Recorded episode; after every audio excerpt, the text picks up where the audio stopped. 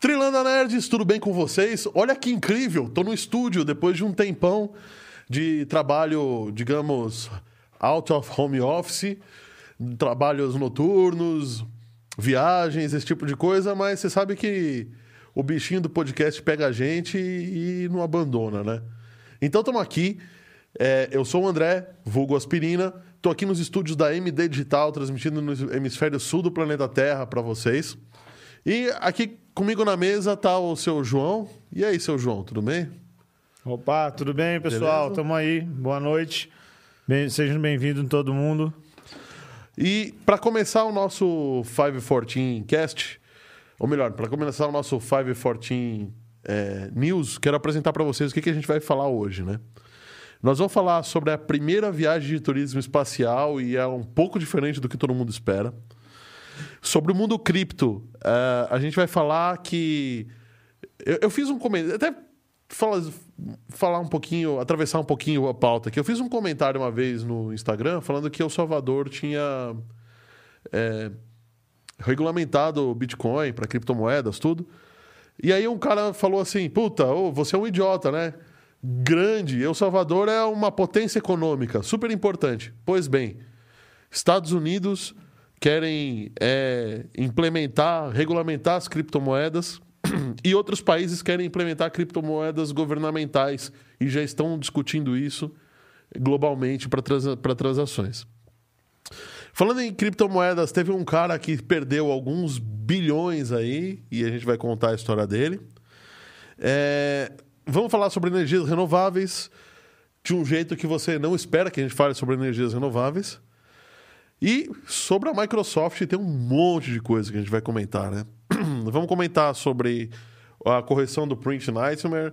Vamos falar sobre o Office 365, né? Ou Microsoft 365. Vamos falar sobre o Windows 11 rodando em ARM. Vamos falar sobre o celular Android, né? Rodando em ARM. Sobre Windows rodando na nuvem. E também sobre bloqueios de sites estranhos aí na internet. Vamos falar é, da Polícia Federal, que comprou alguns softwares aí que podem ser, podem ou não ser questionáveis. Sobre roubo de informações no iPhone, acreditem, conseguiram roubar informações do iPhone. E para terminar o dia, inteligência artificial. Então fica aí que tem bastante coisa. Tá chegando aqui na mesa o meu colega Fábio, beleza, cara? Beleza, você? Boa noite. Boa noite, mundo. tudo bem? E o que, que, a pessoa. O que acontece quando a pessoa tá aqui vendo a gente e não se inscreveu? Ah, meu amigo. Ainda é? Ah, eu, uma das pautas de hoje vai explicar bem o que vai acontecer, porque você acha que você atualizou o seu Windows e acha que o pacote de segurança resolveu o problema? Não. Vamos explorar esta brecha. Não se inscreva para vocês verem. Não se inscreva porque as nossas. Uh, existe uma maldição e ela é real. Se você não se inscreve, você perde informações estupidamente importantes para o seu dia a dia. Verdade, verdade, verdade. Então, bora começar, né? Vamos Mas lá. peraí, peraí. Tô com saudade, né?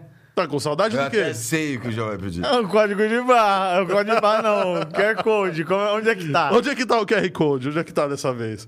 Deixa eu ver. Acho que ele tá. Pera aí. Tá pro lado de cá. Tá, cá. É, mas mostra aí como mostra é que você aqui, faz. Como é que faz? Não é assim que você faz. Tá tudo é errado. É assim, né? Isso. É Não, agora, agora eu vou mudar, porque eu vi você fazendo, eu vi como fica ridículo.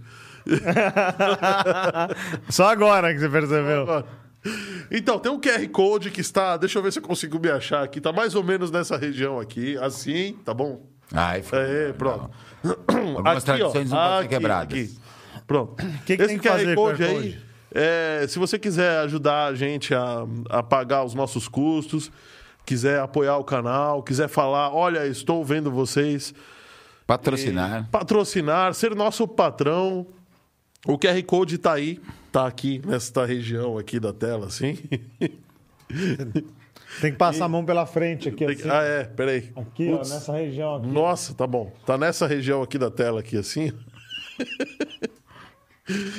E você abre o aplicativo do seu banco, escaneia esse QR Code, ele vai abrir um Pix para você fazer uma transferência para a gente e você pode doar qualquer valor a partir de um real, vai. Não vai. Um centavo é sacanagem. De um real a 11 bitcoins, a gente está aceitando qualquer coisa. De um real a 11 bitcoins, né? principalmente acima, os 11 bitcoins. Acima de 11 bitcoins, você fala, entra em contato com a gente que a gente vai, vai em loco receber, né? Ô, oh, louco, aí sim, hein? Mas antes de mais nada, temos que apresentar o Fábio aqui, porque o Fábio não estava aqui, porque. Vou entregar agora, viu, gente? Fábio foi abrir a geladeirinha ali tinha acabado a cerveja, porque ninguém fez o Pix, né? Aí o que, que ele fez? Correu lá na lojinha enquanto a gente estava aqui começando o programa para comprar uma cervejinha pra gente.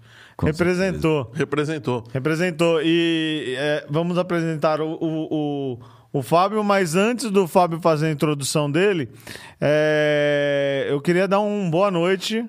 Boa noite. Um boa noite pro nosso amigo Oráculo, né?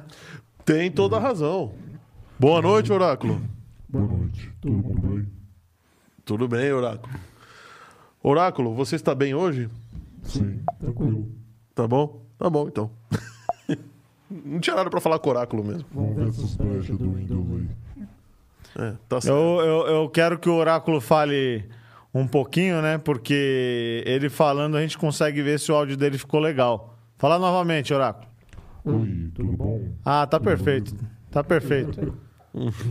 Sim. O Oráculo é um dos poucos que eu conheço que prefere fazer edição com Windows, né? É, ele faz, ele faz o edição com faz edição com Windows, então, né? Ainda bem que ele tá esperto para atualizar o Windows dele, né? Ah, vai atualizando automaticamente. Mas você sabe por quê? Não, não no horário de trabalho. Não no horário de trabalho. Porque senão acabou o horário de trabalho, né? Porque fica horas Fica o dia inteiro atualizando. Só atualiza, né? Só atualiza o dia inteiro. O o Oráculo é uma pessoa muito esperta, porque ele acompanha o nosso canal, está inscrito no nosso canal Sim. e. Como é que você sabe?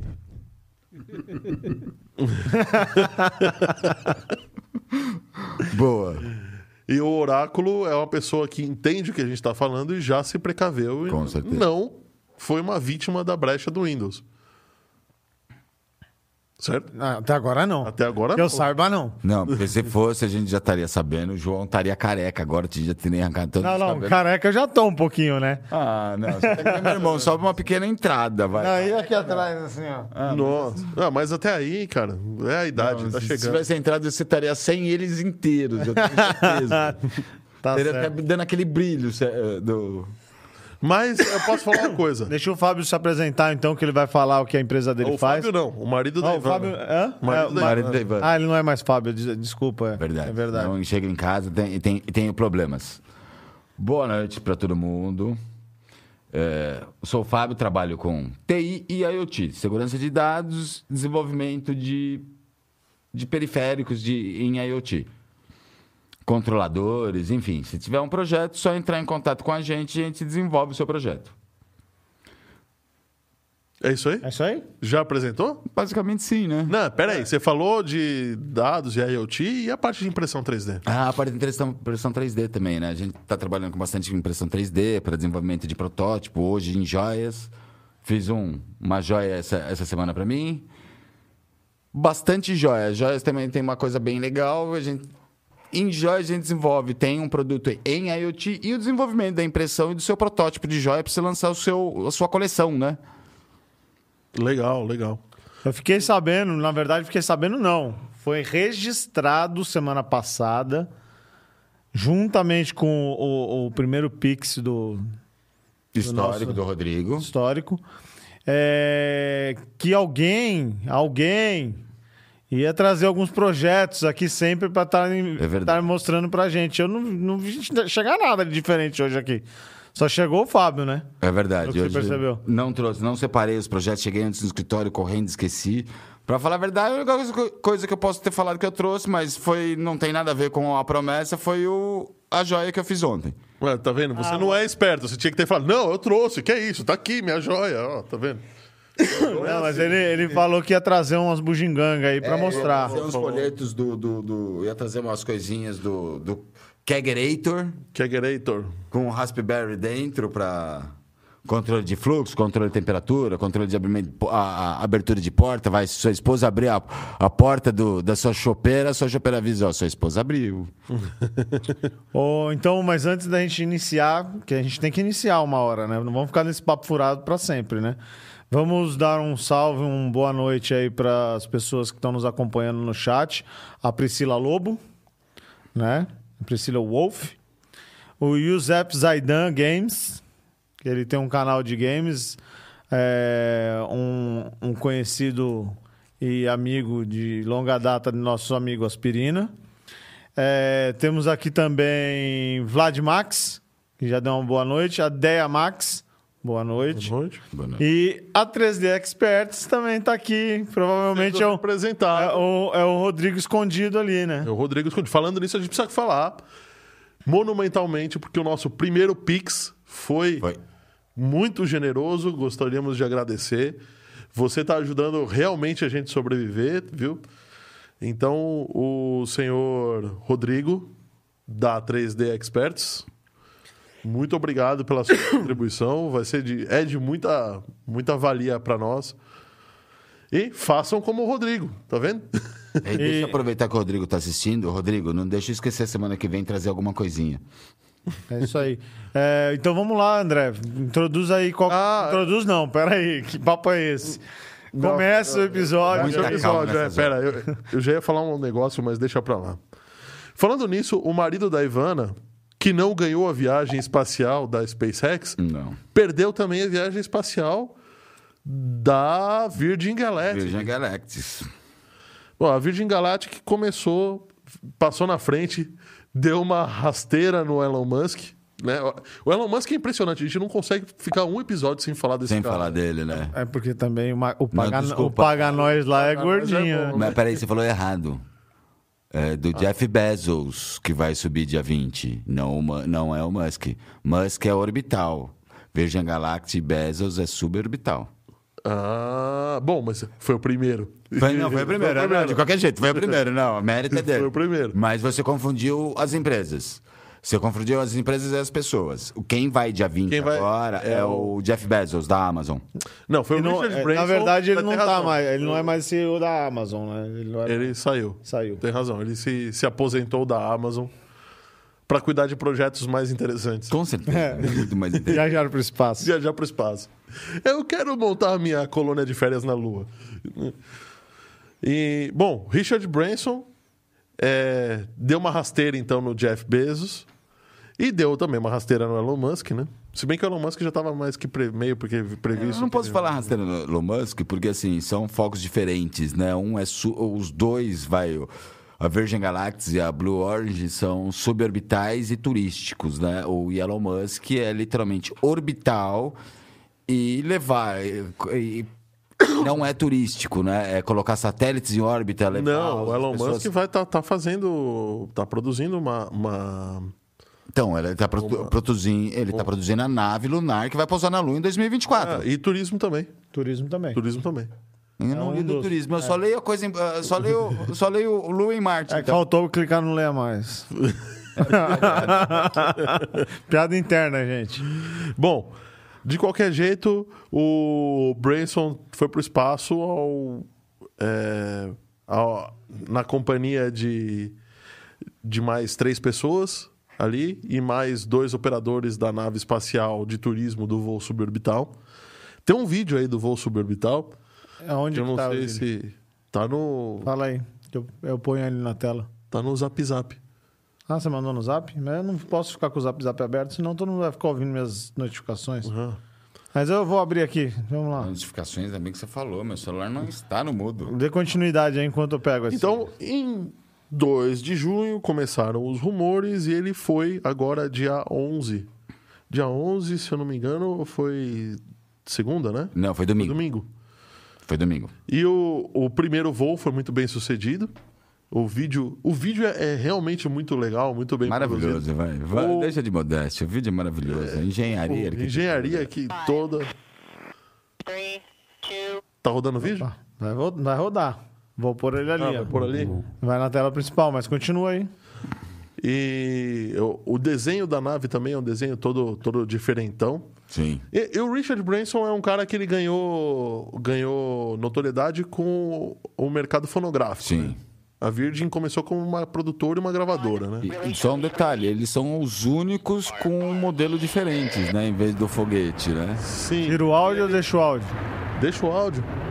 Tá bom. O, o, o legal é que o, o foguete, de- o foguete não, o, o- a nave deles, né, o dock, ele é lançado por um avião que chega numa altitude máxima possível de um avião poder. Tentaram fazer isso com o ônibus espacial, mas não, não me lembro porque deu certo, desacoplagem, alguma coisa do gênero. E aí, tá aí, não sei se dá pra ver direito na, na câmera, ele chegou na órbita da Terra. Welcome to witnesses. You're clear to unstrap. E aí, ó, Ele ficou no limiar da órbita do, do- da Terra com o espaço, Ah, com né? espaço, sim. Welcome to space. Aí tem o cara falando até Welcome to Space. E o Richard Branson, que é esse Travado velhinho lá na travado, cadeira, né? morrendo de medo, porque dizem que a, a sensação. Eu nunca fiz um voo suborbital, né? Mas Imagina se o velho infarta ali, meu. Imagina, o oráculo tá se divertindo. Todo mundo brincando ele lá travado Ele na travado. cadeira. E, e fralda. É. Ah, o dele a com certeza. foi lá e, O problema é que a merda não precisa de um ventilador aí, né? já sai andando, né? E olha ele segurando nas cadeiras, nas cadeiras, morrendo de medo. Você vê pela mão dele, né? É Tremendo. tremendo. A janela, a visão Eu das concordo janelas. que, que é, um, é, um, é muito legal, né? Quantos, Eu- quantos segundos é pra chegar? Quantos minutos? O cara subir aí do jeito que foi aí. A, a, subida, a, a subida não é, não Eu é sei que foi uma lenta. Eu sei que é uma missão, foi uma missão total, acho que de 20 minutos. Parece que eles ficaram dois ou de 2 a 5 minutos em órbita. O resto foi missão mesmo, subir e Só descer. subir e descer. Eu sei que a missão total deu 20 minutos. E Não, dois... então, é, eu queria saber o tempo que ele. É o tempo que ele ficou com o treco trancado. Ah, Até chegar nessa passava situação aí. né? né? Olha lá, olha a mão dele, ó. Realmente, ó, ele tá tentando se segurar. Porque a, Ele treme, olha lá. ó. a, a sensação é de que você tá caindo.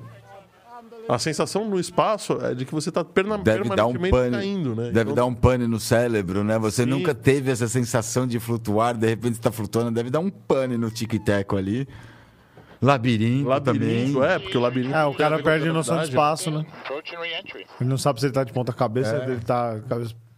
Não Sim. sabe que posição ele tá, né? Você olha os, os vídeos da. da... A única coisa é visual, que ele vê que a cadeira tá pra baixo, então ele. ah, Opa, então eu, eu acho que eu estou assim, né? Na estação espacial, não tem, não, não existe esse conceito na, na- ia falar na Soyuz, né? Na estação, na Isis, né? Agora eles já estão retornando. E aí ela volta como, como um avião mesmo. Mais como um planador, vai, Planador, porque eu sim. acho que não tem mais nem combustível, não tem mais motor, nada. Que era a É. ideia do ônibus espacial também, Aí, depois da sim, reentrada, ele só Foi. vinha Então, planando. eu acho, eu achei super legal. Eu acho que ainda é um pouco caro para pessoas normais como nós. 250 milhões, né? Ah, Eu pagaria fácil se eu tivesse. Ah, se eu tivesse, pois eu é. pensaria duas vezes, João. Não, se você tivesse 250 milhões fechados, você não pagaria. Mas uns 500 você pagaria, né? O que? 500 milhões? Na conta, você pagaria uns, uns 250 para fazer um voo desse, né? Você tá doido? Não tem dinheiro nem pra pagar as, as coisas de casa, bicho.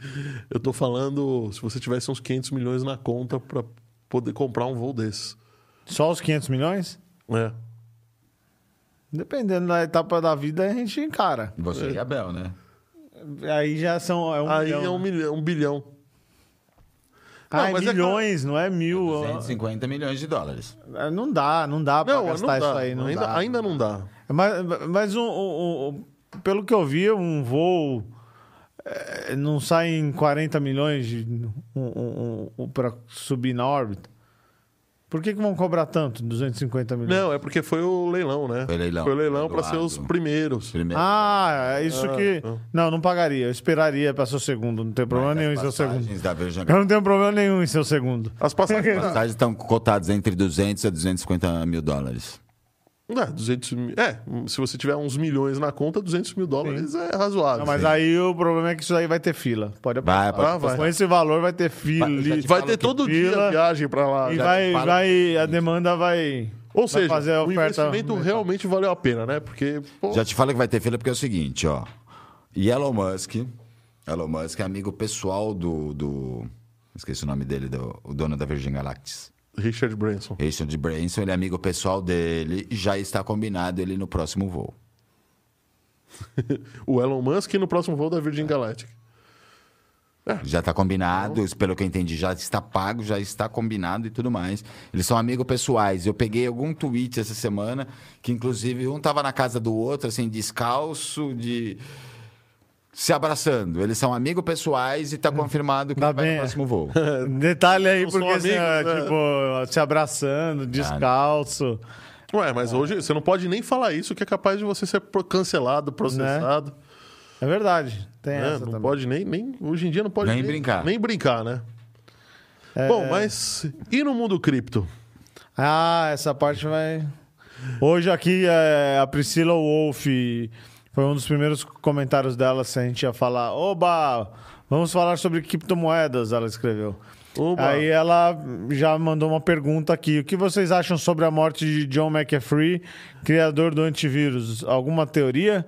Aí depois ela escreveu a criptomoeda é, W. W Hacked. Isso.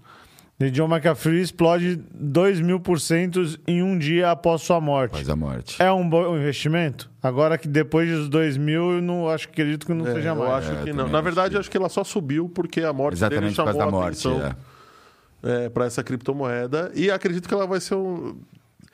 é, apesar dela ter mais fundamento do que um Dogecoin, Com certeza.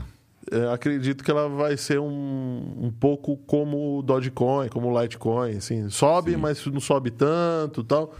Ser uma moeda secundária, pelo menos num primeiro momento. Num, num- É, até agora eu não tô vendo um E centavo. pela morte, nós todos sabemos que ele sempre deu entrevistas, ele tem até tatuagem no braço, ele avisou tudo e mais um pouco que se um dia falassem que ele se matou era mentira. Agora, o cara ter se matado na cadeia, eu acho muito difícil. Ele sempre falou a vida inteira, o dia que falarem que eu me suicidei é mentira, vão atrás porque me mataram. É Claro. Não é Aí claro. ele até fala, consultem meu braço direito e esquerdo que ele tem uma tatuagem muito grande dizendo, tipo, não sou suicida. Não, mas é claro. Primeiro que ele não é suicida, segundo que ele incomodou muita gente com. Mas a- vamos lembrar ó, a galera que ele estava preso, né, por evasão de, eu acho que dois, de, de imposto, né? Evasão, evasão não, não pagamento Não de pagamento de impostos. imposto, de impostos de 2014 a 2016. Isso, devendo uma grana, porque o que ele tinha ele converteu para Bitcoin e vivia com Bitcoins. É, Então, isso daí é, é, na verdade, é o governo tentando ir pra cima de alguma forma inibir uma pessoa, né? Eu É, pode ser sincero, também. Eu acho que foi morte matada. para mim foi morte matada. Hum. Eu, Apesar assim, do- falar, olha, a teoria da conspiração, cara, desculpa, tem coisas que são teoria da conspiração, tem coisas que a gente Tem. vive e, e já sabe que não é, né? Apesar que a polícia de Barcelona falou que foi suicídio, tem provas, tem isso, de lado necrops- eh, necropsial, tem. Ah, tá bom, Fala, foi suicídio. Foi É, suicídio, mas assim, a vida inteira ele falou: eu nunca vou me matar. Toparam o cara, pegaram a mão dele, puf, sabe? Não, não dá pra saber. Não, ele não morreu. Aliás, ele morreu Aliás, enforcado. ele né? morreu, é. Ele, ele não suicidou, não, não se Ele- matou. eu não acredito que ele tenha se Eu matado. A- a- só de você. Eu não sou nenhum especialista tal, mas só de você olhar a personalidade dele. Ele, ele era. Como é que eu posso Sim. falar? Muito espalhafatoso pra, Sim, é verdade. pra- pra se matar, sabe? Não, não faz sentido. E assim, desde que ele fundou, se eu não me engano, desde que ele fundou a Macava, ele falou: Eu não me mato. Se um dia eu aparecer morto e falar que me matei, vão investigar. Desculpa, vão investigar porque me mataram. É, eu, eu concordo com isso. Bom, e qual vai ser a primeira notícia, então, sobre criptomoedas aí? Que A gente, vai... tem que, a gente tem que falar? retornar um pouco, tá? Antes de dar a primeira notícia, para falar que a gente falou de El Salvador e falou que, apesar de ser uma nação pequena, né, El Salvador fez um ato muito emblemático, Foi. sendo a primeira nação do mundo a, a deixar o Bitcoin como moeda oficial deles, né? Segunda moeda oficial deles. E, e como é que eu posso dizer? É, Acabou alavancando, né? Um, um status de FMI, Banco Mundial, outros países. Deu uma alavancadinha boa, acho que mundial. Com... Mas no final das contas, é, o Banco Mundial e o FMI começam a estudar o uso de moedas estatais ainda entre países. Aí eu digo ainda por quê? Porque isso daí, o uso de moedas não estatais é inevitável. É inevitável. Então, é, E até fazer uma regulamentação. É. O fato é, as moedas, as moedas fiduciárias digitais, né? Eles chamam de CBDCs, CBDC. Elas, elas foram destacadas, né, pelo Banco Mundial como boas para serem para se usarem como transações transfronteiriças. Ou seja, são transações que você pode fazer entre países, né, entre fronteiras. Que é uma transação que sai caro, demorada. Eu tenho um, por acaso, vai, É. amigo sírio que manda dinheiro pra Síria, pra família. Manda por aquelas remessas Isso, ele paga bem caro de tarifa e assim, IOF tudo bem, vai, IOF a gente já sabe que tem a troca pela conversão e tudo mais, mas ele paga bastante tarifa e não é fácil de ele mandar mesmo assim pra família. É, os, os bancos mundiais e o FMI é, é nessa dia 9, sexta-feira, né? É, junto com, com o Banco de Compensação Internacional, defenderam a utilização de criptomoedas para os bancos centrais, né? É, seriam o quê? Seriam criptomoedas para cada país. E o que, que isso vai influenciar para a gente? É, a, a praticidade do quê? De você fazer um, um Pix. Você, tá, lá, É, você o- faz o o Pix, Pix, direto verdade- para a loja americana, por exemplo. Você pode entender que o Pix, por exemplo, já é um. Direto pra sua mãe que tá nos Estados Unidos, ou Sim. vai nesse caso desse amigo meu que tá no Brasil. Ou pagar uma compra numa loja lá uma loja via lá, Pix. via Pix, vai. Só que é, eu, eu, eu paro para pensar aqui com. É, que, que, que que isso é, é, é relevante? É, eu acho que a partir do momento que a gente fala de criptomoedas, o Banco Mundial e o FMI, eles estão tentando meio que regulamentar uma coisa e, e qual que é a finalidade de uma criptomoeda hoje? Qual que é a, a sua principal vantagem? É a descentralização. E não estar presa a nenhum governo. Então, mas o, o que o, o, o FMI... política, nenhum imposto, nenhuma taxação. Isso, e o que o FMI está fazendo e o, o- o Banco Mundial é uma forma de você utilizar-se da tecnologia, mas ao mesmo tempo manter-se isso.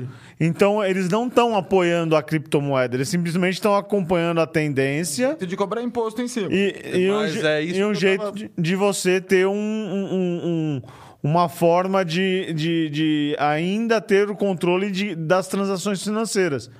Queira ou não queira, essas transações financeiras são feitas, só que elas são passadas dentro de um, de um, de um, de um órgão governamental. Uhum. Então, eles ainda vão ter esse controle, né? Na Então, verdade, esse, esse- fazendo dessa forma, né, tendo moedas, criptomoedas estatais, que você possa ter transferências, transações rápidas, tudo, isso aumenta o controle, vai na contramão total Sim. do que é uma Do que é a ideia que do é a Bitcoin, ideia né? do Bitcoin, né? Sim, prim- mas ao mesmo tempo não negligenciando a tecnologia no qual você pode, é, é, tendo cada país tendo a sua moeda, a sua criptomoeda, é, você pode fazer com que é, você use essa, essa ferramenta para você pagar suas coisas e fazer suas transações Tem uma- é, é, é, fielmente, sem pagamento de taxas e sem intermédio de terceiros. tem uma coisa que você não está levando em conta. Tecnologia. A, a Yuan, por exemplo, a Yuan Digital, é a primeira criptomoeda É, a, a- chinesa. a chinesa. Sim. De verdade, né? Porque teve a da Venezuela, Sim. que, que a gente nem conta. né? Pra falar a verdade, é, eu nem lembrava. Na hora que você, eu só lembrei porque você falou, porque eu nem, nunca contei na minha vida essa moeda. Essa da- moeda da, Venezuela. Eu nem Venezuela. sei como é que chama essa moeda da sei. É Venezuela. a baseada do petróleo, ainda o petróleo É, deles. pe- é Petro, né? É Petro. Eu acho que é Petro, é baseado no petróleo. Eles ainda têm o pior, um dos piores petróleos do mundo. Sim, sim. Então- Tem, um, tem um negócio legal sobre petróleo, mas depois eu, eu comento. Ah, É boa, eu sei até que você vai falar que você me contou uma vez, é, é bem legal mesmo. é, o- a questão é, fazendo isso, eles não negligenciam a economia, mas eles deixam transações internacionais muito velozes, Sim. oficialmente Menos falando, taxa. né? E menos taxa. E isso aí vai acabar com o quê? Com as casas de câmbio, por exemplo? Isso pode acabar com as casas de câmbio, pode acabar com as remessas internacionais Remessas e internacionais. pode bagunçar a economia de um país inteiro. O país inteiro, é verdade? Porque se a transação é muito rápida e é alguma coisa está por algum motivo muito barata em algum lugar, vamos supor que, sei lá, ah, A moeda, super vai, a própria safra, moeda do Brasil. Sim, o cara vai lá, país, compra, já garante o dele. garante o dele, depois ele deixou de. Porque ele comprou lá, ele deixou de E comprar. uma hora tá aqui. tão fácil, tá digital no Então- seu celular, a moeda do país deixa de ser usada, passa a ser a moeda. E, e- e aí, Mas- que, que, que questões que eu gostaria de entrar? Eu gostaria de saber como que vocês acham que isso daí ficaria em, term- em termos de câmbio. É, existiria a inflação, a inflação é, cada, cada país vai ter o- a- a- o teu valor financeiro, não, muda vai... nada pro, teu, pro, pra- pro, pro consumidor final, muda que ao invés de você usar um dinheiro que representa ele próprio, você vai usar uma cédula que representa um código digital que é a moeda. Ponto. Só isso. Pro- Tá, e, e, e, e, e pros grandes interessados do mundo, que são os bancos, não cobrando, não intermediando mais essas transações de remessa. Como que eles ficariam nessa brincadeira? Você acha que eles vão deixar isso acontecer? Eu sabia que você ia chegar nesse ponto. Os bancos têm, têm coisas interessantes aí. Primeiro, é, os bancos ah, eles não deveriam ganhar com taxas de transação. Tá? O que eles ganham é pela custódia da tua... Não, não deveriam, mas ganham. Mas ganham. E ninguém tirou isso Oráculo. porque, de alguma porque forma. Eles têm poder político. Sim. Então, Por favor. a taxa de transação existe na criptomoeda. E ela existe em todas as criptomoedas. Então, parte dessa taxa de transação será pa- repassada aos bancos. Sim.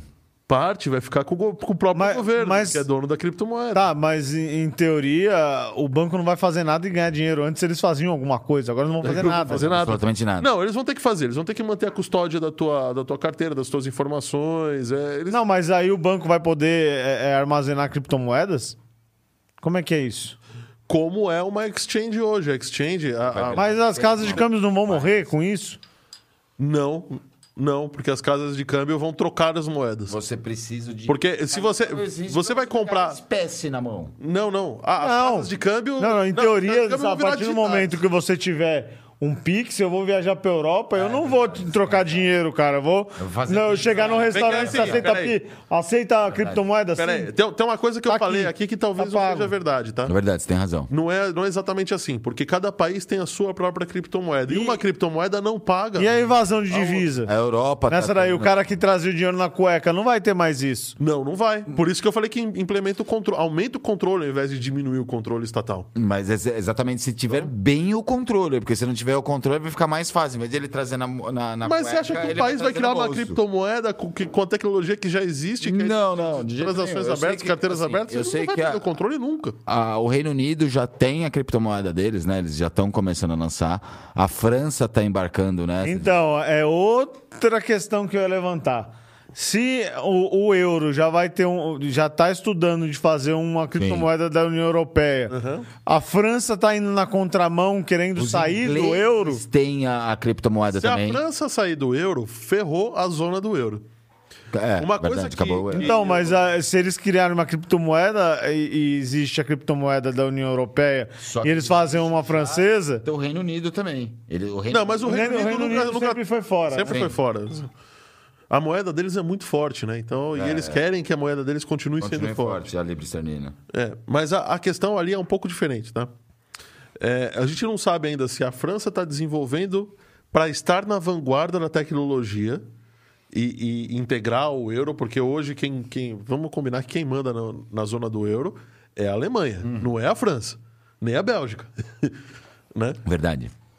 e, e, e passar na frente, porque aí tem uma questão de tecnologia, de conhecimento, tudo, e a, universidade lá de. de a, a Polytechnique de Paris é uma universidade que está brigando há muito tempo para manter aí o, a, a hegemonia no mundo da tecnologia, né?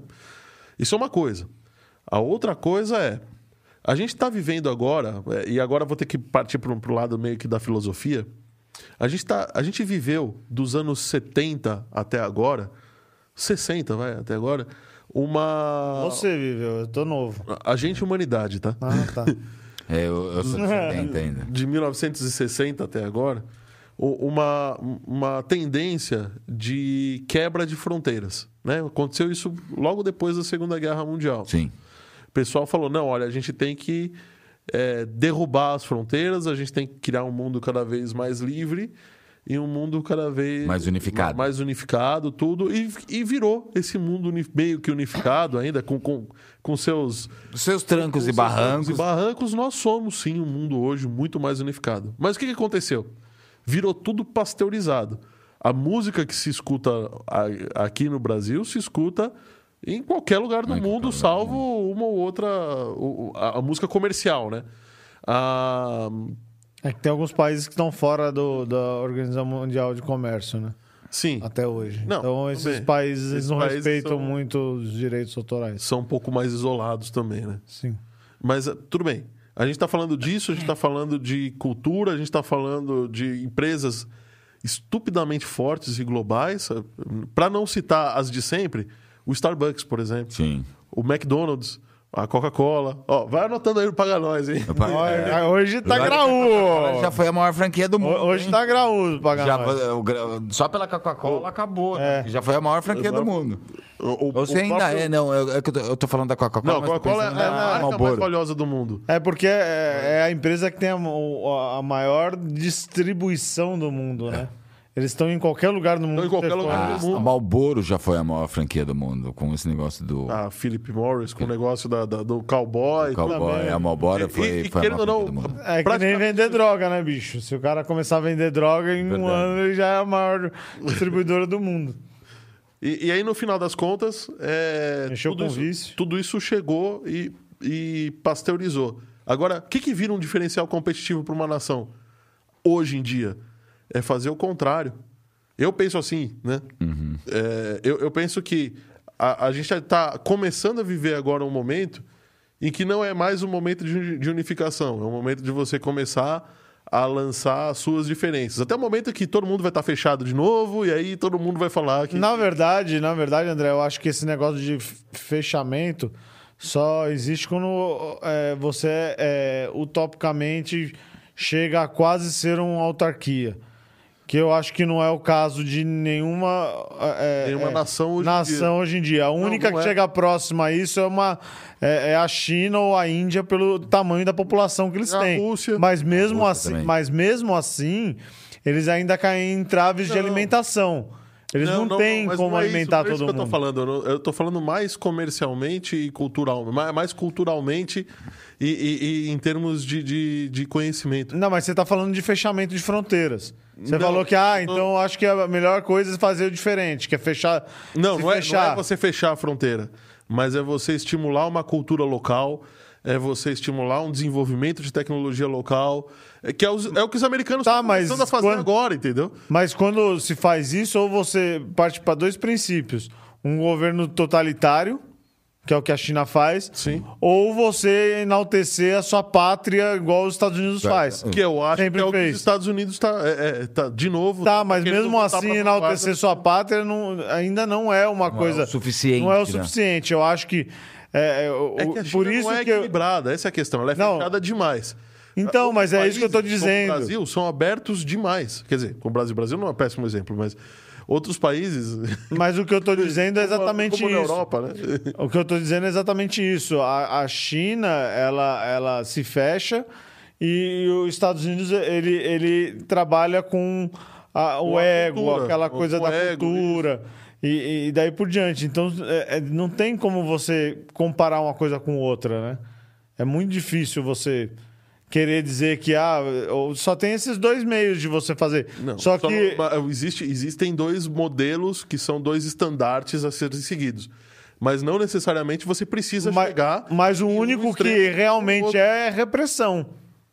Se você parar pra pensar, é a repressão, porque Não, você eu não acho que enaltecer. seja a repressão. Não, eu acho que não. Acho que esse- esse- essa, Acho que não. essa fase da repressão, a gente passou por ela, o mundo passou por ela, e há, há pouco tempo. Tem, é, Desculpa, As ditaduras mas- comunistas caíram há pouco tempo. Eu-? Não, não, não, mas não, não, não acho. Diferente do comunismo, tá?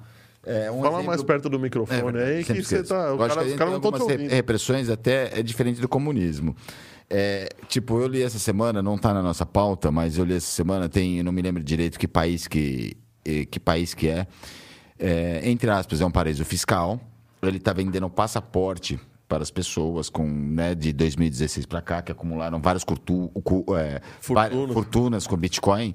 Eles estão vendendo passaporte para você tirar essa cultura, tirar a sua fortuna, levar para eles e não ser cobrado impostos em cima da sua fortuna e você viver de boa com a sua fortuna.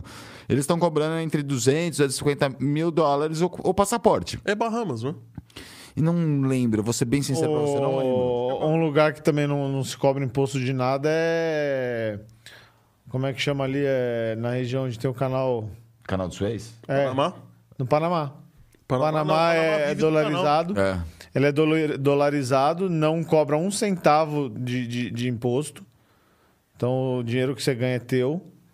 E, e é uma, meio que um, uma potência ali, né? De, de, de transporte. Que eles vivem exatamente do, do, do canal, né? Sim. Sim, o canal É, cobra digo- pedágio, né? Ela- Eu digo até porque a, a- a reportagem era o seguinte: você compra o seu passaporte, você pode, como você é cidadão, você pode mandar o seu dinheiro para cá sem pagamento de imposto, sem invasão de vis- divisas, vir morar aqui e ficar legalizado. Por quê? Um exemplo besta, como você falou, entre aspas.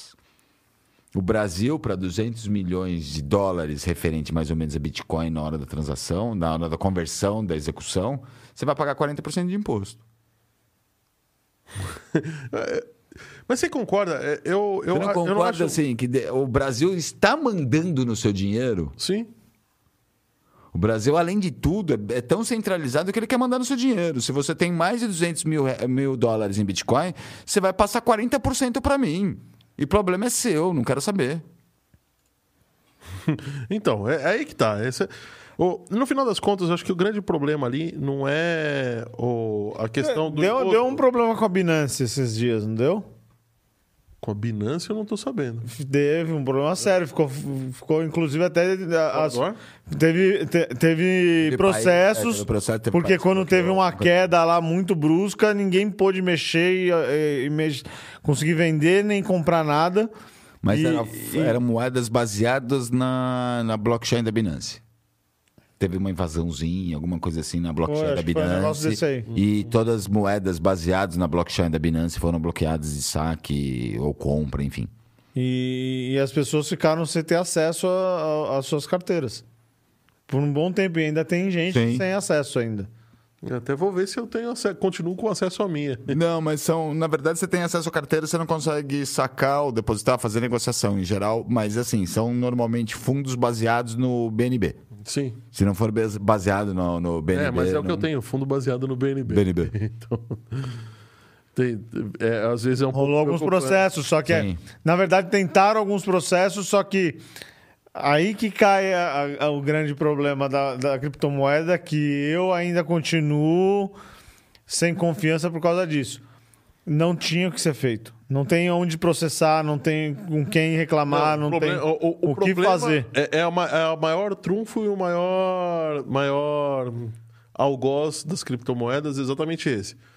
Então a Você não Binance, tem pra quem reclamar. é, a Binance pode fazer o que quiser, cara, que você não vai ter com como processar a dar Um Binance. exemplo mais pesado ainda que a gente deu um tempo atrás a notícia da África do Sul que roubaram milhões de Bitcoin. Sim. Por que, que a própria polícia da África do Sul foi a África do Sul, não foi? Foi. Acho que foi. A própria polícia não foi atrás do- dos criminosos que poderiam ter ido atrás, avisar a Interpol, fazer o Diabo a 4? Por que, que eles não fizeram? Não tem interesse. Não, tem não, a questão não é interesse. Como a moeda, o Bitcoin, não é, é regularizado, é regulamentado no país, como não é regulamentado praticamente no mundo inteiro, a polícia não pode ir atrás de um crime, de uma coisa que não é regulamentada. Argumentado, sim. É, Porque- mas em teoria também a gente passa a entender que também qual o interesse deles em ir atrás disso se eles não estão ganhando nada com isso.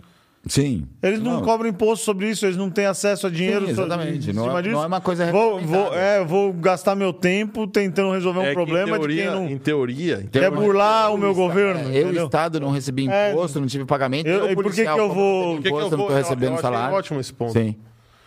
Então, final, o, o Rodrigo aqui da 3D Experts fez, a, fez alguns comentários interessantes aqui. Fora a questão do vínculo dos bancos centrais é, e, portanto, o controle político-econômico, como fica a questão de segurança e o lado negro das transações sem qualquer rastreamento? É que tá. Não são transações sem qualquer rastreamento, né? Quando passa no Banco Central já, já tá rastreada, né? Não. Quando, se, se passa numa blockchain, e é lógico que não vão fazer uma blockchain anônima, né? Sim. Já está rastreado. Sim, com A certeza. não ser que no, Bra- no Brasil eu até acredito que possa existir algum, alguma Não. forma de blockchain eh, de anonimidade. viu? Porque no, no Pix? Não, não no Pix. Não, mas o no- no Pix Real é- 2.0. seria a nossa.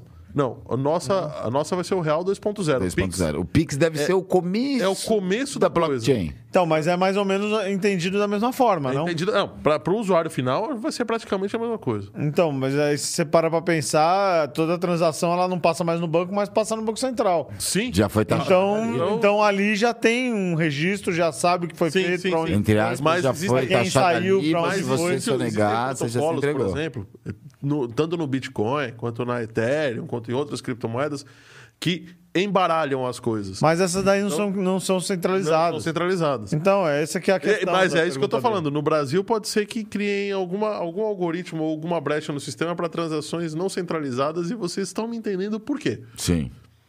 É algumas É, coisas que eu tô pra lavar dinheiro eu não da vou Eu não vou adiantar algumas coisas que a gente tá entendendo, que eu tô pensando aqui, eu não vou adiantar, porque a gente vai adiantar. Se eu adiantar, eu vou adiantar outro assunto.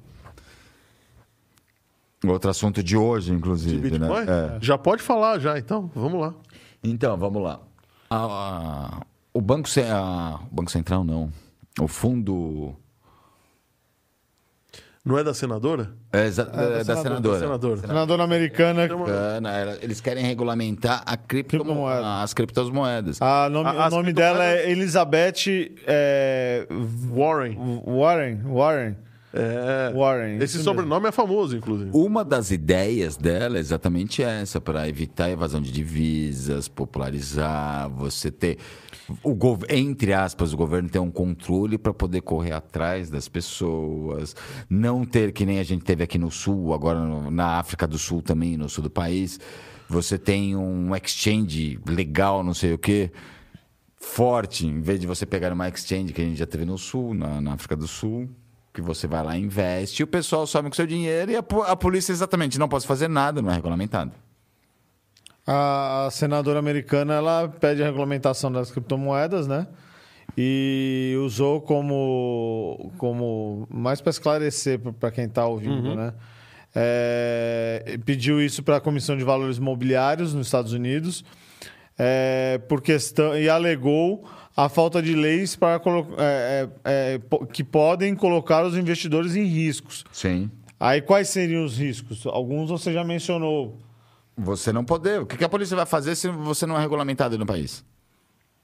É, pois é. Tem o Michael Saylor da MicroStrategy, que é uma das maiores empresas que investem em criptomoedas. Ela, ela não. Ela, ela compra criptomoedas. Aliás, a MicroStrategy, eu vou ter que fazer uma propaganda deles. Eles têm um, Opa, uns sistemas paga muito nós. legais aí, paga nós. Mas Vamos lembrar outra coisa? Não tá tirando pagar nós por fora, não, né, André? Vamos lembrar outra coisa? É uma, acha?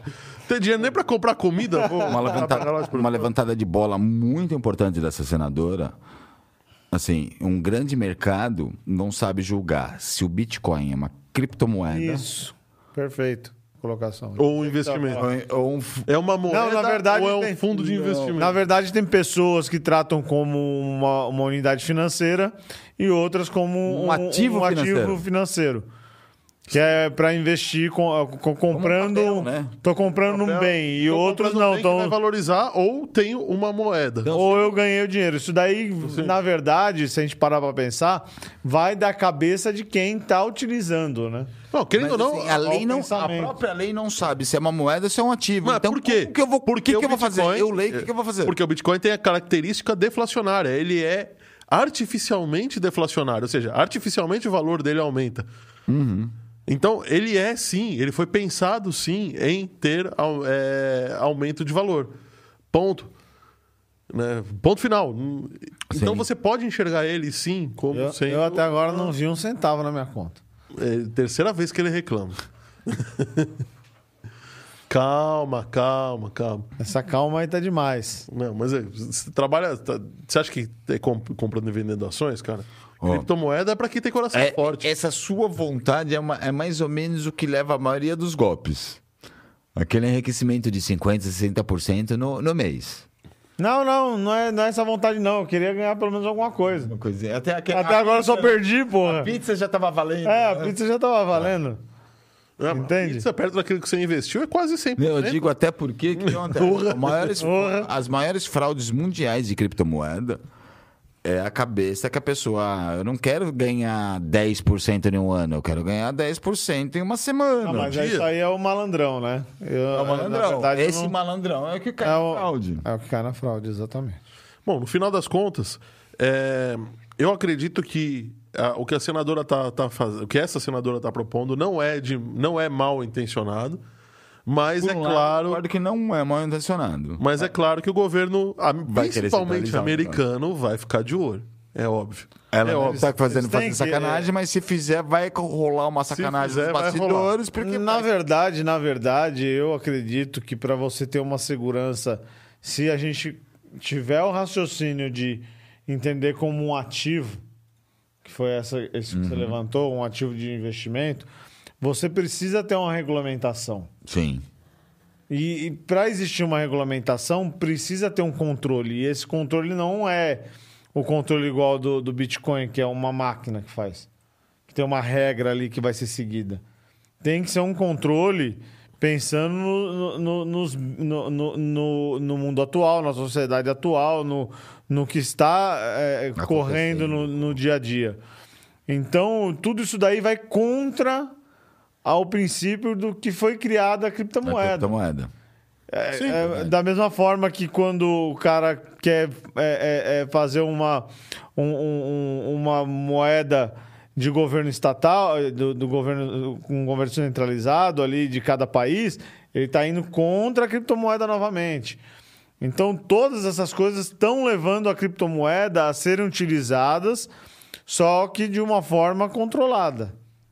Que é o que seria Que é totalmente, totalmente contra o, A o, o princípio do da que- criptomoeda. inicial do- criptomoeda. Então é capaz que a criptomoeda eh, realmente ela é o futuro? É. Só que não é o futuro do jeito que se esperava. Sim. Então eu acho que as adaptações sincero. vão acontecer. A grande, a grande discussão, principalmente de bancos centrais, FMI e tudo mais, é a questão do imposto. O problema é o seguinte. Você fala que, é, você fala que cocaína paga imposto, os caras vão liberar cocaína amanhã, filhão. É claro. Você fala, ó, cada cinco reais da pedra de crack, dois reais é imposto, o crack tá liberado amanhã pra comprar na padaria aqui na esquina. Bom, a gente tem problemas sérios. Se a gente fosse parar para um mundo completamente livre, a gente tem problemas. É, é um mundo libertário, né? Que chama, que é a ideia do. do, do- Fugiu agora. Tem até o livro dele, caramba. Então era mentira. Se você não lembra, era mentira. Putz, fugiu agora. Do Mises. Do Mises, Ludwig von Mises. Não era mentira, não, né? Tá vendo? Lembrou. Só foi uma falha de memória. a, a ideia dele é um mundo completamente libertário, ou seja, um mundo completamente em que a mão invisível do mercado manda em todos os preços e que tudo que você for ter que fazer, você, é, ao invés de pagar impostos, você paga pelas suas utilizações. Sim. Ok? Então, se de repente uma pessoa que eu e você entramos em atrito e vamos decidir alguma coisa na justiça, essa justi esse fórum deve ser acordado entre mim e você e pago pela utilização dele. Tá? Então, existem modelos, esse tipo de coisa, é, só que nenhum implementado ainda é, realmente. O problema é, a gente tem uma certa, uma, uma enorme dificuldade para algumas coisas. O governo usa impostos sem ser para roubar a gente. É claro que ele faz isso muito, mas sem ser para roubar a gente, de forma que, que realmente funcione.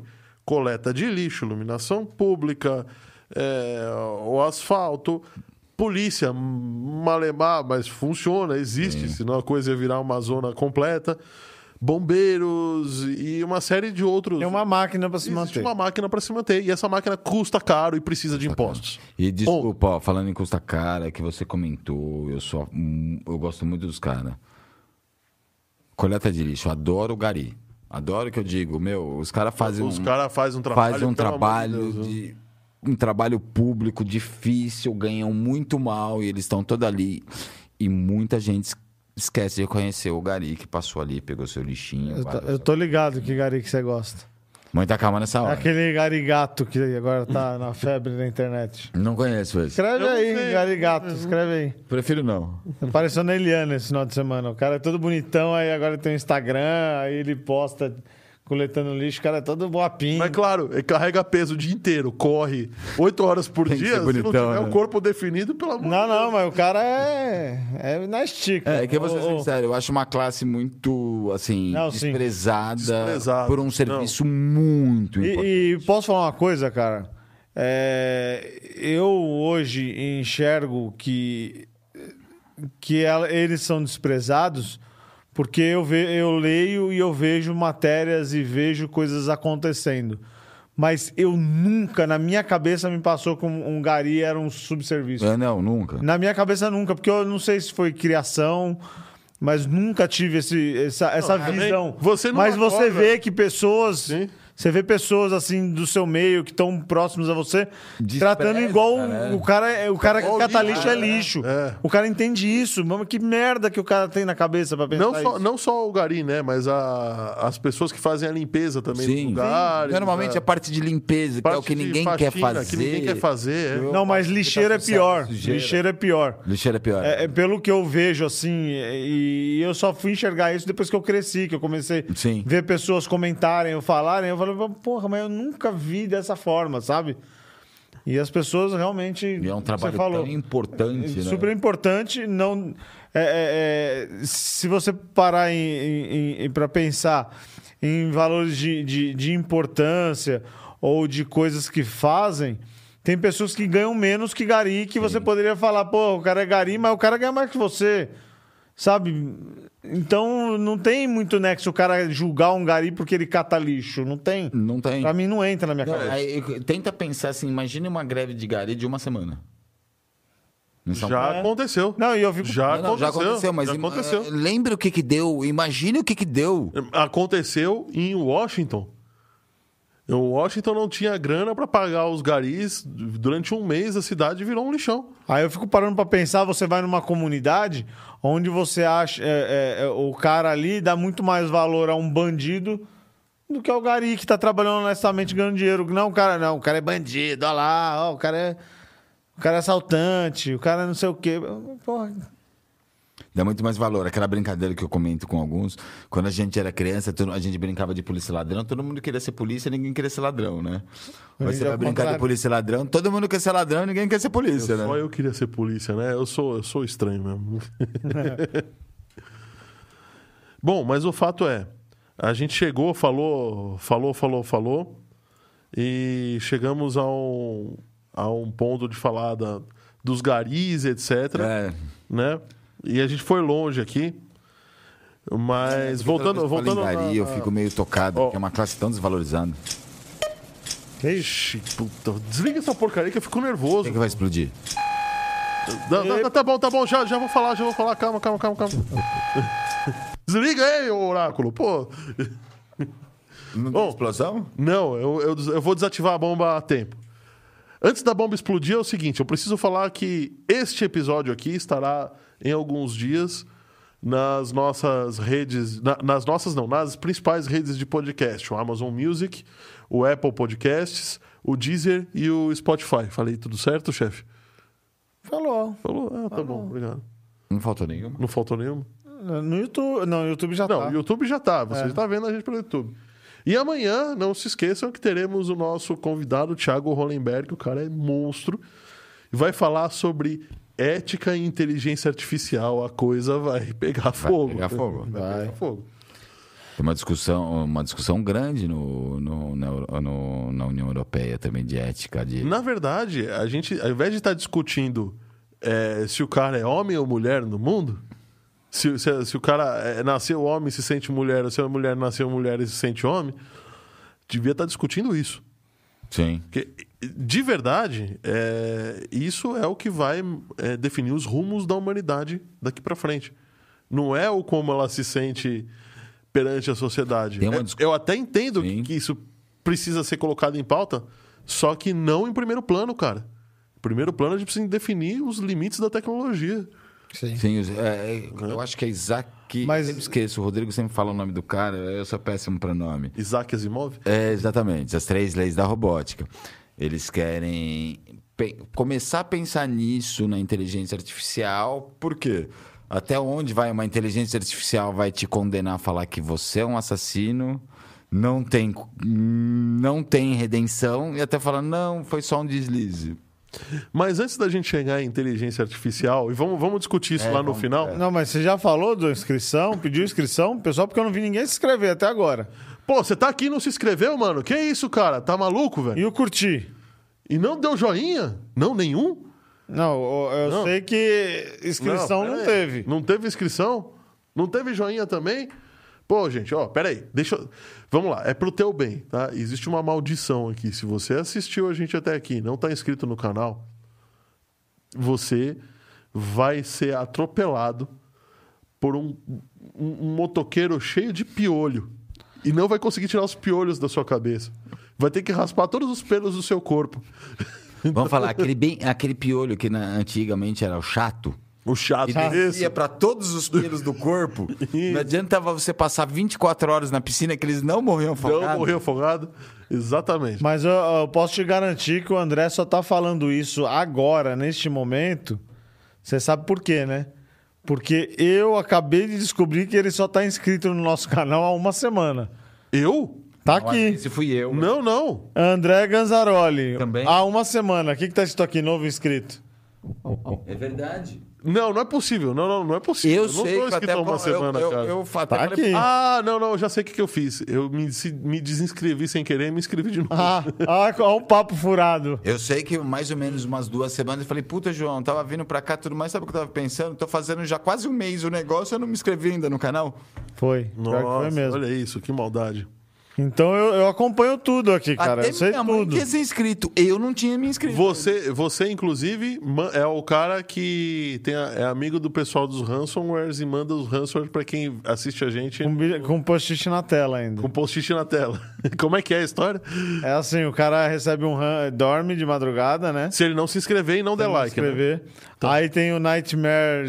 Como que é? Print Nightmare? Print Nightmare.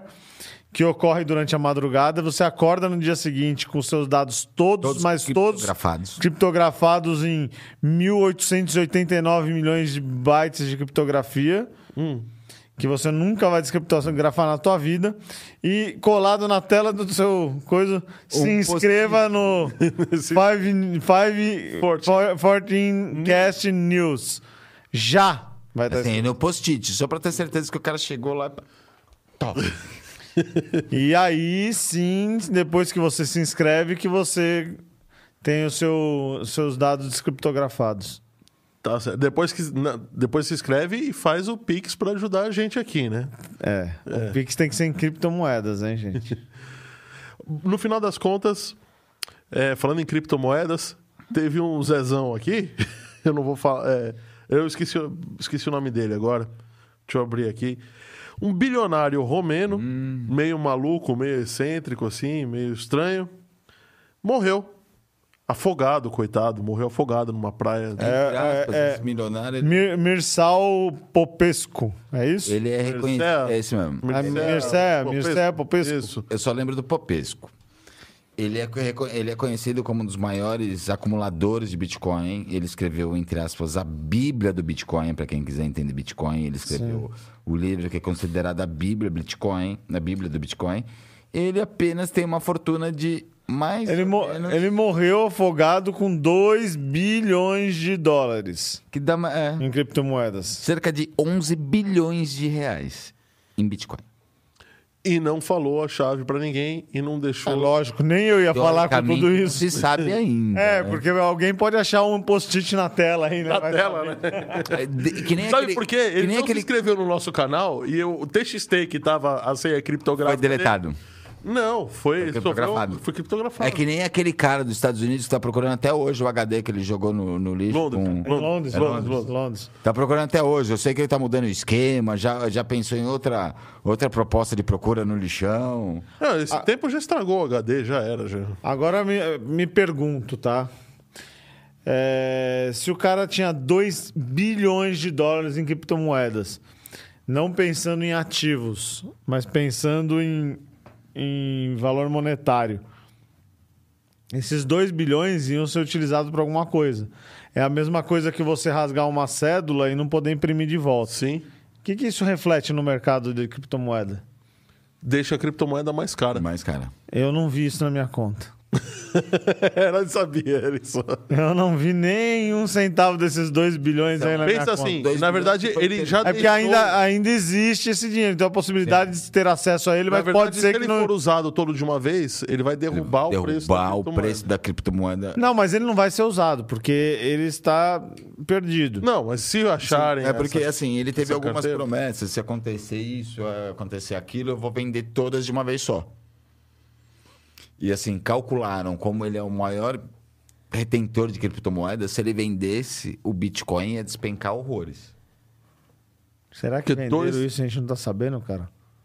Será que ele morreu de Ainda morte não divulga. matada? Não divulgaram que morrida? o dinheiro dele não tá mais lá e ninguém sabe dizer se tá lá, porque não- Teoricamente, ele morreu pessoa não vai saber né? se...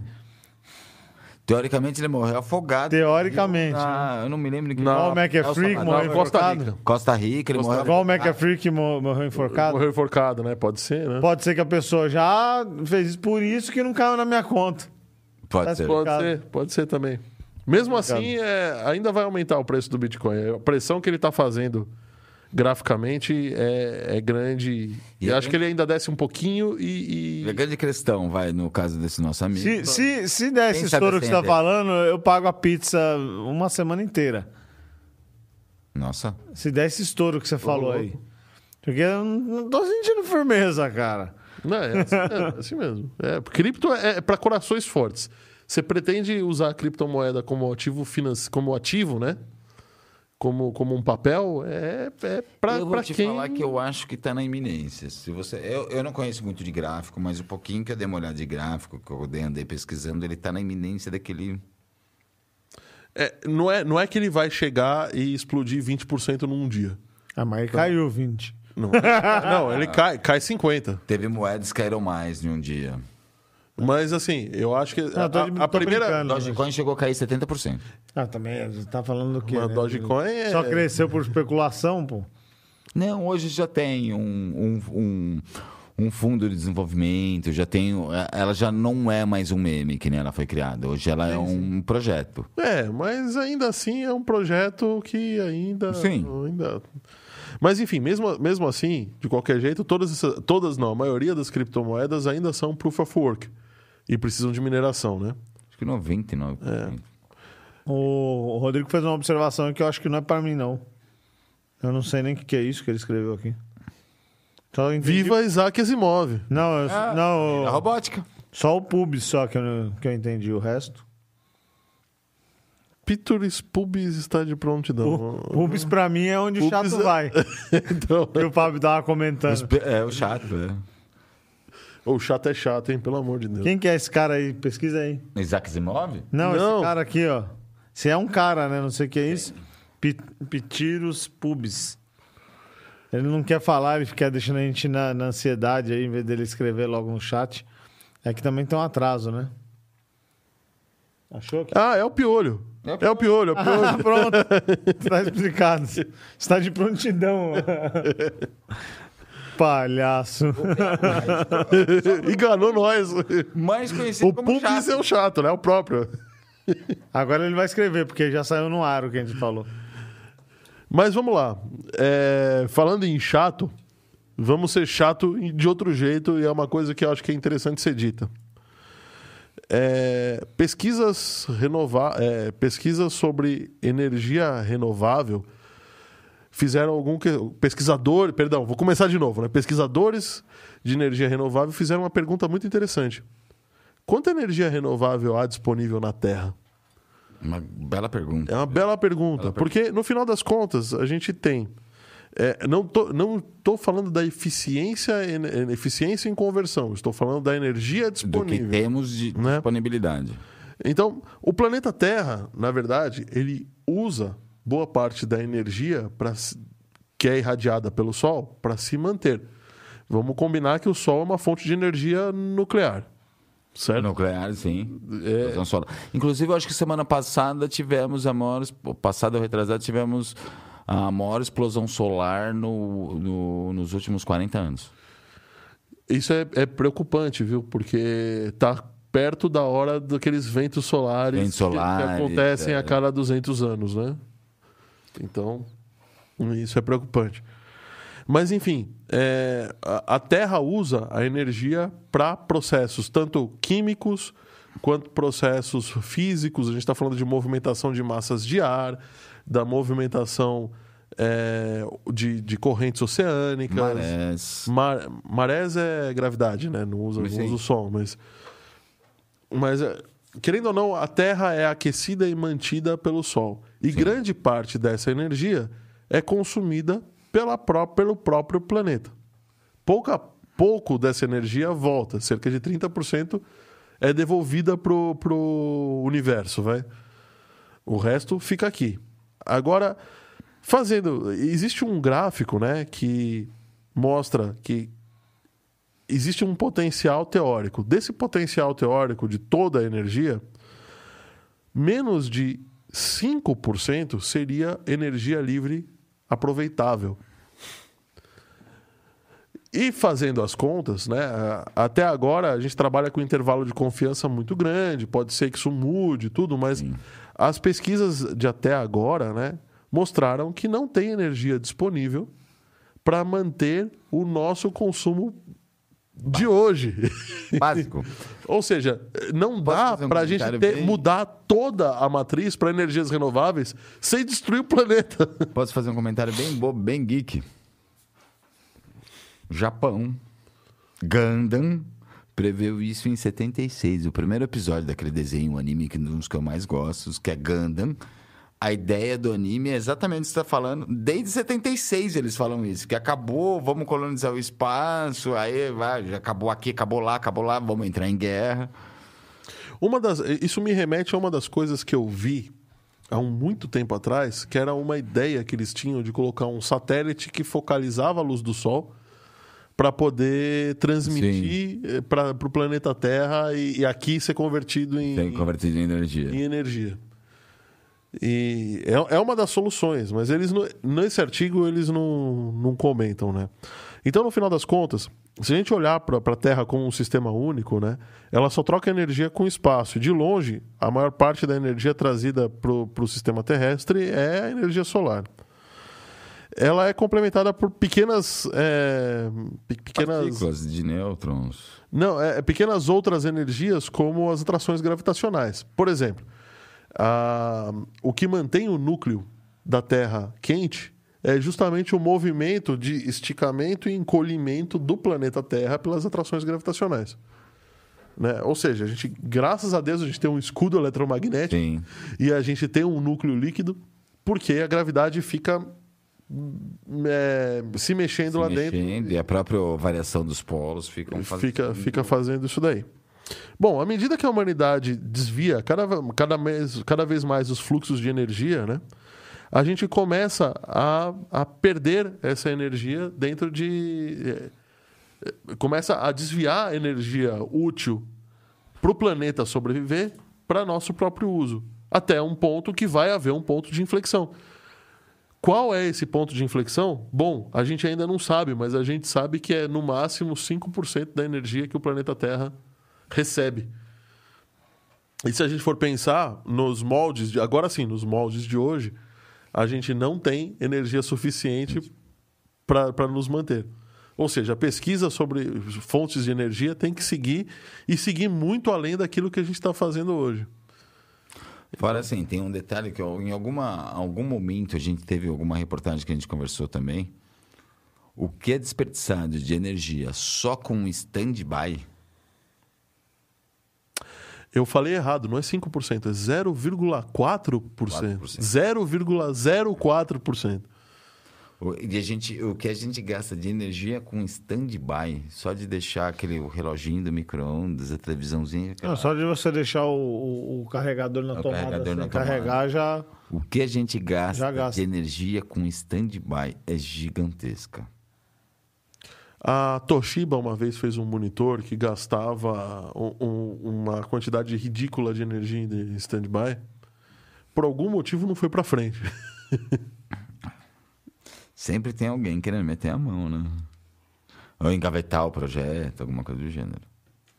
Bom, o fato é, é, não só células fotovoltaicas, mas, por exemplo, quando você tem um movimento de vento é, e você coloca ali um gerador para girar aquele vento, você diminui a força desse vento, certo? Sim. Então, se você diminuiu a força desse vento, esse vento pode fazer falta em algum outro lugar, Pra frente. lá para frente. A- existe também, é, tem uma série do Netflix, Netflix, anota aí, hein? Opa. Mais um, opa. mais um, que é uma, é uma série que fala sobre, sobre análise de dados. E eles pegam a- os dados e analisam pelo planeta. Tanto que eles descobriram que tem é, pássaros migratórios que conseguem prever furacões nos Estados Unidos e, e coisas malucas assim. Ah, eu já ouvi isso também, por causa da moela. É, então-. E aí descobri, só descobriram isso estudando esses dados com inteligência artificial. Outra coisa que descobriram é que quem mantém a, a Amazônia fértil é o deserto do Saara. E isso existe por conta dos fluxos de vento no planeta. E só vem para a zona sudeste, sul e sudeste, porque bate nas cordilheiras, Bate entra na- pela Amazônia, bate nas cordilheiras e vo- a cordilheira faz o paredão para Faz o paredão e volta. Ou seja, é um região sistema... sul e sudeste. Agora, se você botasse um monte de ventilador ali para ser girado, fazendo força com o vento, esse vento simplesmente Não vai chegar no chegaria. paredão. Então você tem todo um, tem todo um sistema fechado dentro do planeta Terra que funciona muito bem, muito azeitado. Sim. Né? E você precisa manter isso. Isso é, é a nossa sobrevivência. Então a gente não está falando só de células fotovoltaicas. né? O Sol é o cara que é o cara, é o, é o, o ente, vai, que alimenta tudo isso. É nosso maior meio, né? Eu acho que deveria ser o meio mais explorado, né? Nosso maior meio de produção de energia, né? Limpa. Mas enfim. Bom, então, o fato é, a notícia não é animadora, mas é bom que ela seja dada a tempo, porque a gente vai precisar, sim, pesquisar, Pensar, né? pensar, Tentar pensar. e pensar logo em fontes, outras fontes alternativas. O que me remete a uma coisa: a energia nuclear vai voltar. Eu também acho, a energia nuclear, eu acho que assim, tem, a gente tem os problemas que aconteceu com Fukushima, eh, na Rússia e tudo Sim. mais, mas a energia nuclear, se for bem comedida, bem executada, eu acho que ainda é um... Estamos esperando aí. uh, Não sei se vai estar assistindo ou não, mas uh, o nosso convite está de pé para a doutora Alice, né? Aí, doutora Alice. Ela está muito a gente- ocupada, mas. A gente está ansioso para vir para você vir conversar com a gente. E pode deixar A que especialidade dela é energia nuclear. Eu acho que assim, energia nuclear, assim, com a monitorização que a gente tem hoje de processamento e tudo mais, eu acho que a energia nuclear é uma bem estudada, é uma das Bem estudada. é uma das nossas grandes bem saídas. implementada, é uma da- das grandes sacadas, eu também acho. E acho que no final das contas, um acidente nuclear mataria menos gente do que mata-se com poluição. Verdade. Se for pensar na China, que não vê o sol há quantos anos por causa da poluição? Pois é. O que, que acontece com os pulmões lá na China, né? A gente não sabe. Vamos dizer, a gente aqui no Brasil a gente usa máscara por causa do Covid, né? Lá Lá eles usam máscara por conta da poluição, mas mesmo. aconteceu em Cubatão aqui em São Sim. Paulo. Também. Não faz muito tempo, Verdade. os bebês nasciam sem cérebro. É Isso aí é verdade. conversa. Conversa? É, estaticamente é igual a qualquer lugar do, do, do Brasil. Bom, de qualquer jeito, é, Cubatão. Mas sim, foi uma das cidades foi mais feio. poluídas. Foi- Foi a cidade mais É, poluída do cidade Brasil. mais poluída do Brasil. acabou com a, com a vegetação da Serra do Mar, de tanta chuva ácida que teve. Hoje é uma das cidades ma- mais pobres também, né? Acabou com a serra, com a chuva ácida, como você falou, é uma cidade muito pobre. Sim. Então, no final das contas, é, é- é- há que se pensar, né? Sim. Eu acho que, acho que a energia nuclear vai ressurgir e ressurgir como uma, uma, uma forma forte de energia, viu? De, de- de geração de energia. Enquanto a gente tempo. não descobrir que nem Enterprise, motor de dobra, essas coisas, É. vai, vai continuar, não, não tem o que fazer na nuclear. E o Pix, que você não falou do Pix? E o Pix, hein? Você não fez aquele negócio aqui na frente? Não, é o seguinte, nessa, Não, é na frente. na nessa frente. região aqui da tela, assim, ó. Pera aí, acho que é aqui, né? Nessa região aqui, mais ou menos por aqui, assim. Aqui, deixa eu ver se consigo achar a caixa. Tem uma caixinha aí com QR Code. Esse QR Code tá aí porque a gente não tem patrocinadores, tudo isso é pago pelo bolso da nossa turma. Horas de estúdio custam caro pra caramba e a gente ainda tem que pagar a cerveja, o cachê aqui do nosso amigo. O estudo, O- né? A gente estuda toda vez pra vir pra cá, né? A gente Então- não vem de mãos abanando. Então, assim, gente, olha, é, se vocês quiserem dar uma força pra gente, a gente fica muito grato, como o Rodrigo deu, como a, a 3D Experts vem, vem aqui dando uma forcinha pra gente, não exatamente com patrocínio, mas, mas vem dando uma, uma grande né? força. Nossa pizza, nossa, nossa cerveja. pizza, nossa cerveja. Faz um pix aí pra gente, estamos aceitando de um real a 11 bitcoins. Você explicou já como é que funciona o Pix? Eu tava aqui lendo não... O, o Pix, não, não expliquei, mas o Pix funciona assim: você abre o aplicativo do seu banco, escaneia esse QR Code no aplicativo do seu banco, ele já vai abrir já a, a conta para você fazer uma doação de qualquer valor que você precisar. No que você quiser, né? Sim. O José Carlos Gonzaroli fez uma observação aí, André. Eu acho que é bacana você dar uma lida. E no fim, não deixa eu esquecer de dar uma mostradinha pra câmera, o- um dos nossos produtos que a gente faz lá, que é a parte de joalheria. Deixa eu pôr aqui que o foco é melhor nessa daqui, ó. Ah, mas pode ser depois, não precisa ser O André agora, não. pode pôr lá depois, né, André? Posso. Ó, isso daí é fantástico. bicho. Não, pa- não, na outra, na outra. Isso aí é, o foco é fixo. Aqui? Deixa eu ver se. É o pingente, né? Lembrando que a corrente não fui eu quem fiz. Ah, tu Falou que tá bom, olha lá. ó. Ó, Baixa um pouco. Um pouco. Aí ele resolveu não falar mais agora, oráculo, só fazer Eu gestos. Esse daqui foi, um, foi uma coisa impressa na. Impressa em impressora que, 3D. que o. que que o- Deixa mais perto, continua falando. Deixa mais perto e continua falando. É, o jeito que você colocou. Isso foi um- uma peça desenhada, impressa e fundida bom? No escritório. Como é que você fez essa peça?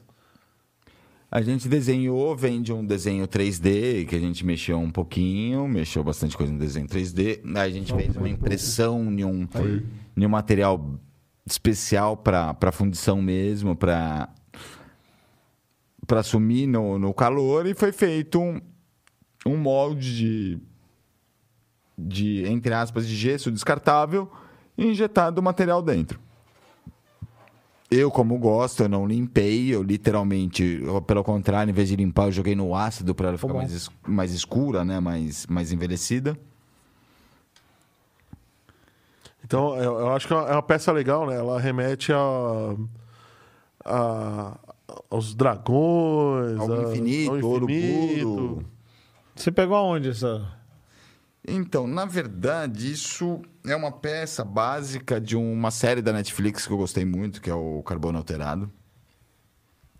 Tá, e eh, tive- teve algumas alterações na peça que em termos de pingente, de, de algumas pontas a mais de chifre, tudo mais, mas é uma, pasta, é uma peça básica que veio do, do- da série Carbo- Carbono Alterado, mas eu gostei muito da ideia do símbolo do, do infinito com o Oniburo, né? Que é a Ouroburo, que é a serpente que evolui tanto que ela abraça o, o mundo e, e chega a comer o próprio rabo.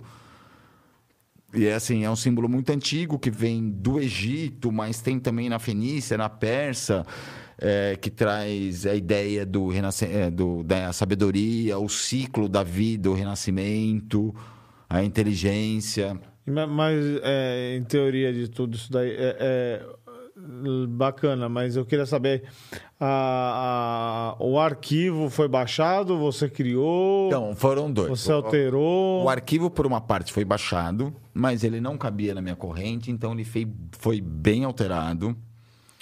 Vocês redimensionaram ele. Foi redimensionado, a gente trocou o jeito do pingente, porque era um pingente por trás, a gente trocou o por cima, a gente puxou um pouco mais as pontas da- das escamas.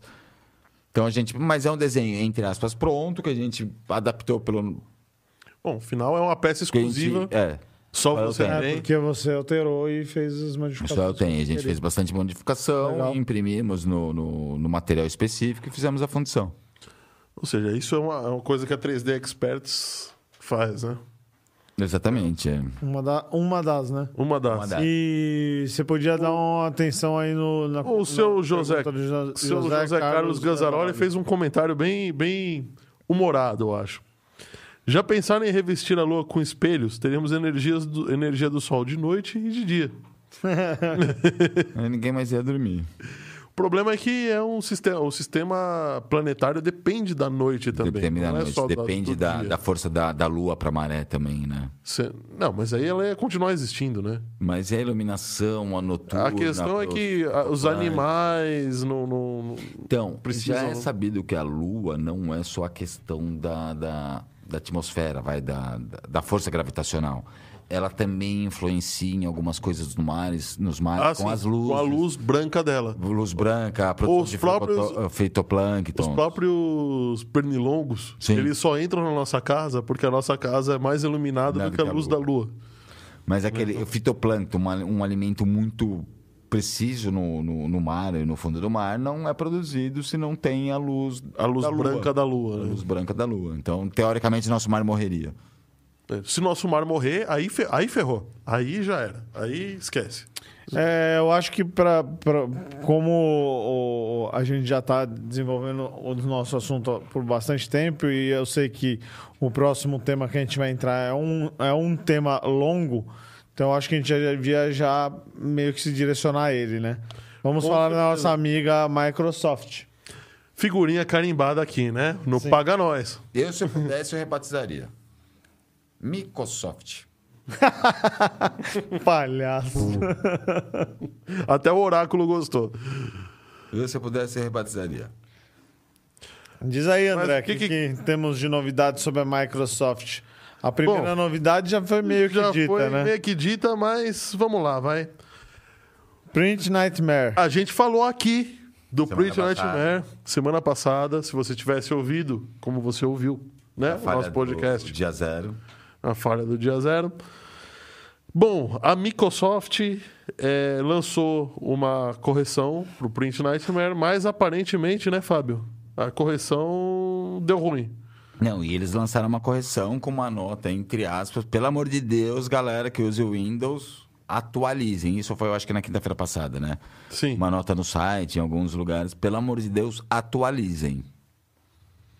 E aí, E por incrível que pareça, a Microsoft, com seu pacote de correção, não corrigiu 100%, corrigiu 100% das falhas. dos problemas. E um grupo é, hacker já, já, já detectou né, que, essa, que essa atualização da Microsoft não corrigiu 100% dos problemas. Inclusive, hoje, a Microsoft lançou um patch de atualização de correções de erro sem avisar quais eram esses erros. É verdade. Eu tentei ler no, no, no, no pacote não tem aviso. Co- É, é, como que é que eles colocaram? É, correção de pequenos bugs. Correção de pequenos bugs. Então, E é, queria mesmo meio que exemplificar e ao mesmo tempo questionar vocês aí que são mais entendidos sobre essa parte aí. É, quanto a eu no primeiro dia que teve essa chamada aí da Microsoft, tive uma atualização de firmware na impressora da minha casa e do meu escritório. É, isso pode ter a ver ou não tem nada a ver? Pode e, e, prova- e muito. Quer dizer, não dá para afirmar com certeza, mas muito provavelmente tem a ver. Principalmente por se tratar de uma impressora. E prova- provavelmente uma impressora multifuncional, né? Que ela É multifuncional. Uma, uma via de, de E, duas e mãos. que você liga né? na rede, você não liga direto no computador. Via Tanto de que ela duas já mãos. avisou automaticamente que tinha essa atualização de firmware. Então, então alguém da, da fábrica da sua impressora foi uma pessoa sensata, descobriu que tinha uma falha, a- se Sim. tocou, sensata não, né? Mas Mas Se fez antes, que, antes inclusive, que, que o próprio Windows, né? Microsoft, né? Foi muito rápido, né? Porque, porque detectou uma falha, olhou, eu sou uma fábrica de impressora. Opa, peraí, minha impressora tá, tá se vulnerável, tá né? vulnerável.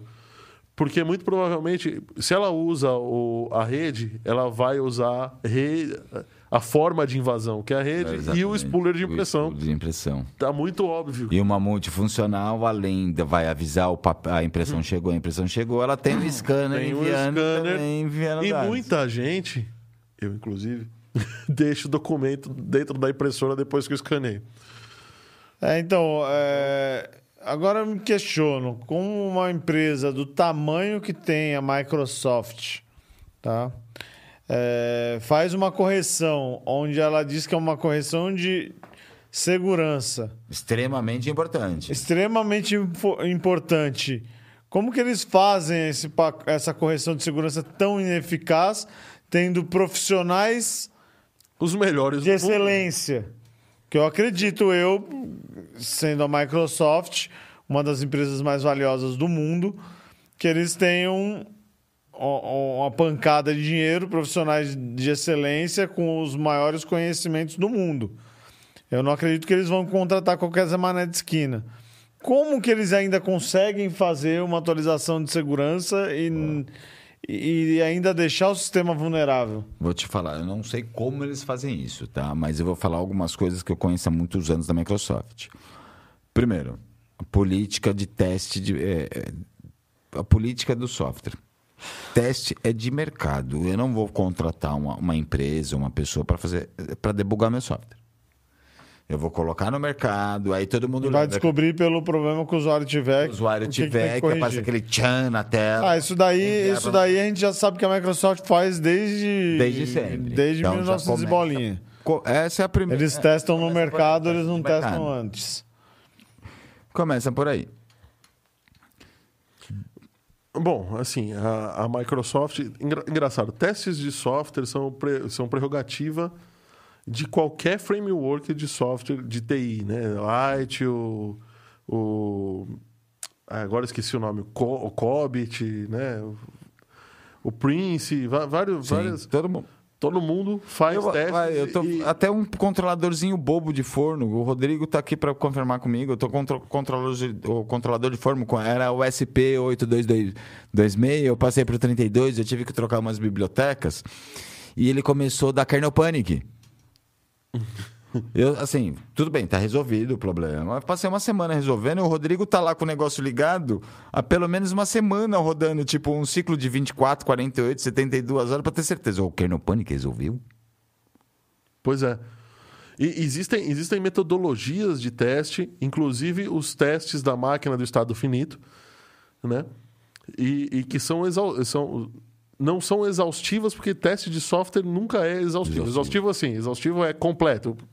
Eu Testei zerei tudo que todas tinha as que possibilidades. Não existe isso. Posso lembrar um comentário? Mas o besta? básico teria que ter, né? Posso lembrar outro comentário besta? Se já pra mim, descobriram a parece ser falha, básico. né? se, se descobriram a falha, falha. por que, que não bota esse grupo de novo para tentar invadir? Agora, eu vou, eu vou te dar, agora com a corrigir, falha, eu vou te dar dois comentários bestas.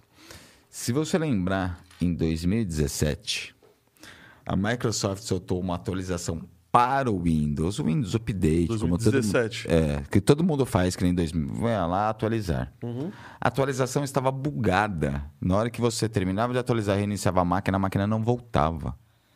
Ah, você comentou isso daí no Você comentou. A máquina dava tela preta. E se você pedisse suporte Microsoft, o suporte da Microsoft falava, não tem que fazer. Formata tudo e instala de novo. Isso ficou uma semana. Até um grupo hacker falar, eu descobri, ó. Você entra ali, desabilita a imagem do kernel, faz isso com a imagem do kernel via texto que volta a funcionar. Mas olha, é, tudo bem. É, a gente está metendo pau na Microsoft, eles são uma empresa gigantesca, eles são. Eles têm os melhores recursos do mundo, eles têm dinheiro, eles têm tudo.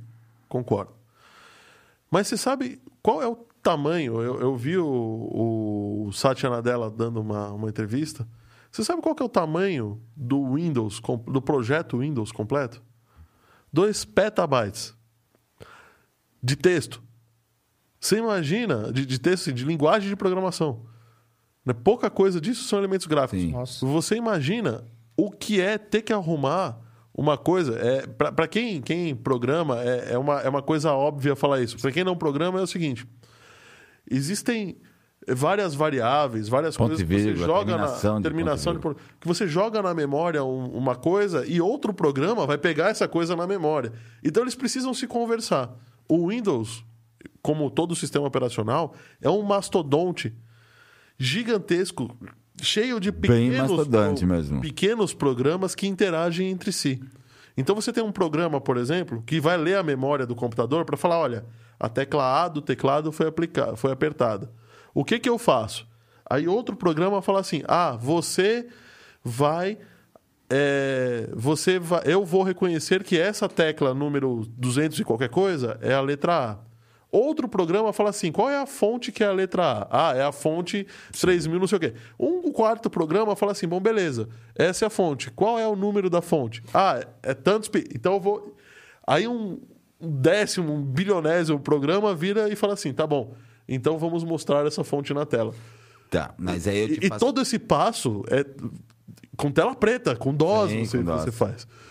Né? Então, meu, tem muita coisa Por ali trás. por trás que não é tão simples de ser resolvido assim. Mas posso te fazer um... Não tô defendendo a Microsoft, tá? Mas Como? não tem como, às vezes passa, tá? Não, às vezes é sempre, desde... O problema é- E pouquinho. O problema é desde 80 e pouquinho, né?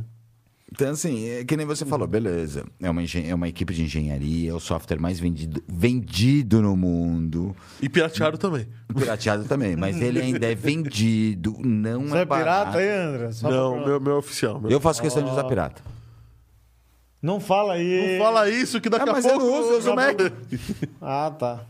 Mas, assim, é o software mais vendido no mundo. É, é o software mais vendido, é um dos softwares mais caros. Que nem você falou, tem as melhores equipes do mundo. Sim. É um software. Não tem, um- em termos de uso geral, não tem muito o que reclamar. Beleza. Mas eu tenho um software chamado Linux, que tem uma equipe enxuta, cada um tem a tem sua. equipe, se porque é tem tudo home equipe, office. Tudo é de graça, você entra no site, baixa de graça. Tem esses mesmas coisas que você falou, joga para um, joga para outro, joga para um, joga para outro. Qual que é o vírus que você conhece de Linux? Ah, mas aí eu vou ter que replicar. Ah, mas aí não. Não é assim. Qual que é o Ah, tamanho da, da base de usuários de Linux e o tamanho da Qual o base interesse de do cara contaminar Então, uma de máquina base Linux de e uma. usuário, o interesse é grande. Porque assim, a base de usuário dia a dia, concordo com você, ninguém usa Linux. Na verdade, a gente usa, o João usando Linux. A base disso daqui é o Unix. Ah, sim. Até essa maçãzinha aqui tá? usa Linux. Mas assim, no dia a dia, beleza. A empresa, 70% das. Não digo 70%, mas uns entre 40% a 50% das empresas hoje já usam Linux como servidor. Tudo bem. Mas uma empresa que usa Linux como servidor já tem uma equipe ali de Tudo segurança. bem, vai- não já- vai ser qualquer usuário que vai sentar no seu servidor, configurar um file, configurar uma, uma Exatamente, rede de rede. isso que eu ia falar. Não é qualquer usuário, você tem que ter uma. uma para você configurar um file no, no Windows, você aperta, ele já vem configurado, você só desliga, né, já está configurado. No Linux Se não. o usuário souber o que é Fire. Porque, é, no Linux não, você tem que chamar um, um protocolo que chama iptables, Isso. configurar as inputs, os outputs, os forwards. É mais complicado. Tudo bem. Mas assim, como que. Eu penso assim, eu também dou esse suporte daí para as empresas, né? Então, por isso que eu, eu, eu não tenho como, conhecendo tudo isso, para mim é impossível, assim, eu tirar o Windows do, do funcionário, porque assim, eu não posso tirar o. Não, porque o funcionário ele t- tá acostumado com aquilo, ele produz. Exatamente, é o que eu chamo. Software jeito. bom é aquele software que o usuário sabe funcionar. Então não tem como tirar aquilo do funcionário. Tá? Mas eu também não tenho como pegar esse mesmo software e colocar em um servidor. Porque se meu funcionário, entre aspas, pegou vírus e de- debulhou a máquina dele, o problema é dele, é um funcionário sem trabalhar. Eu usei um servidor. Mas e o ransomware que invadiu, por exemplo, o, o Flori? Fleury? Base Windows.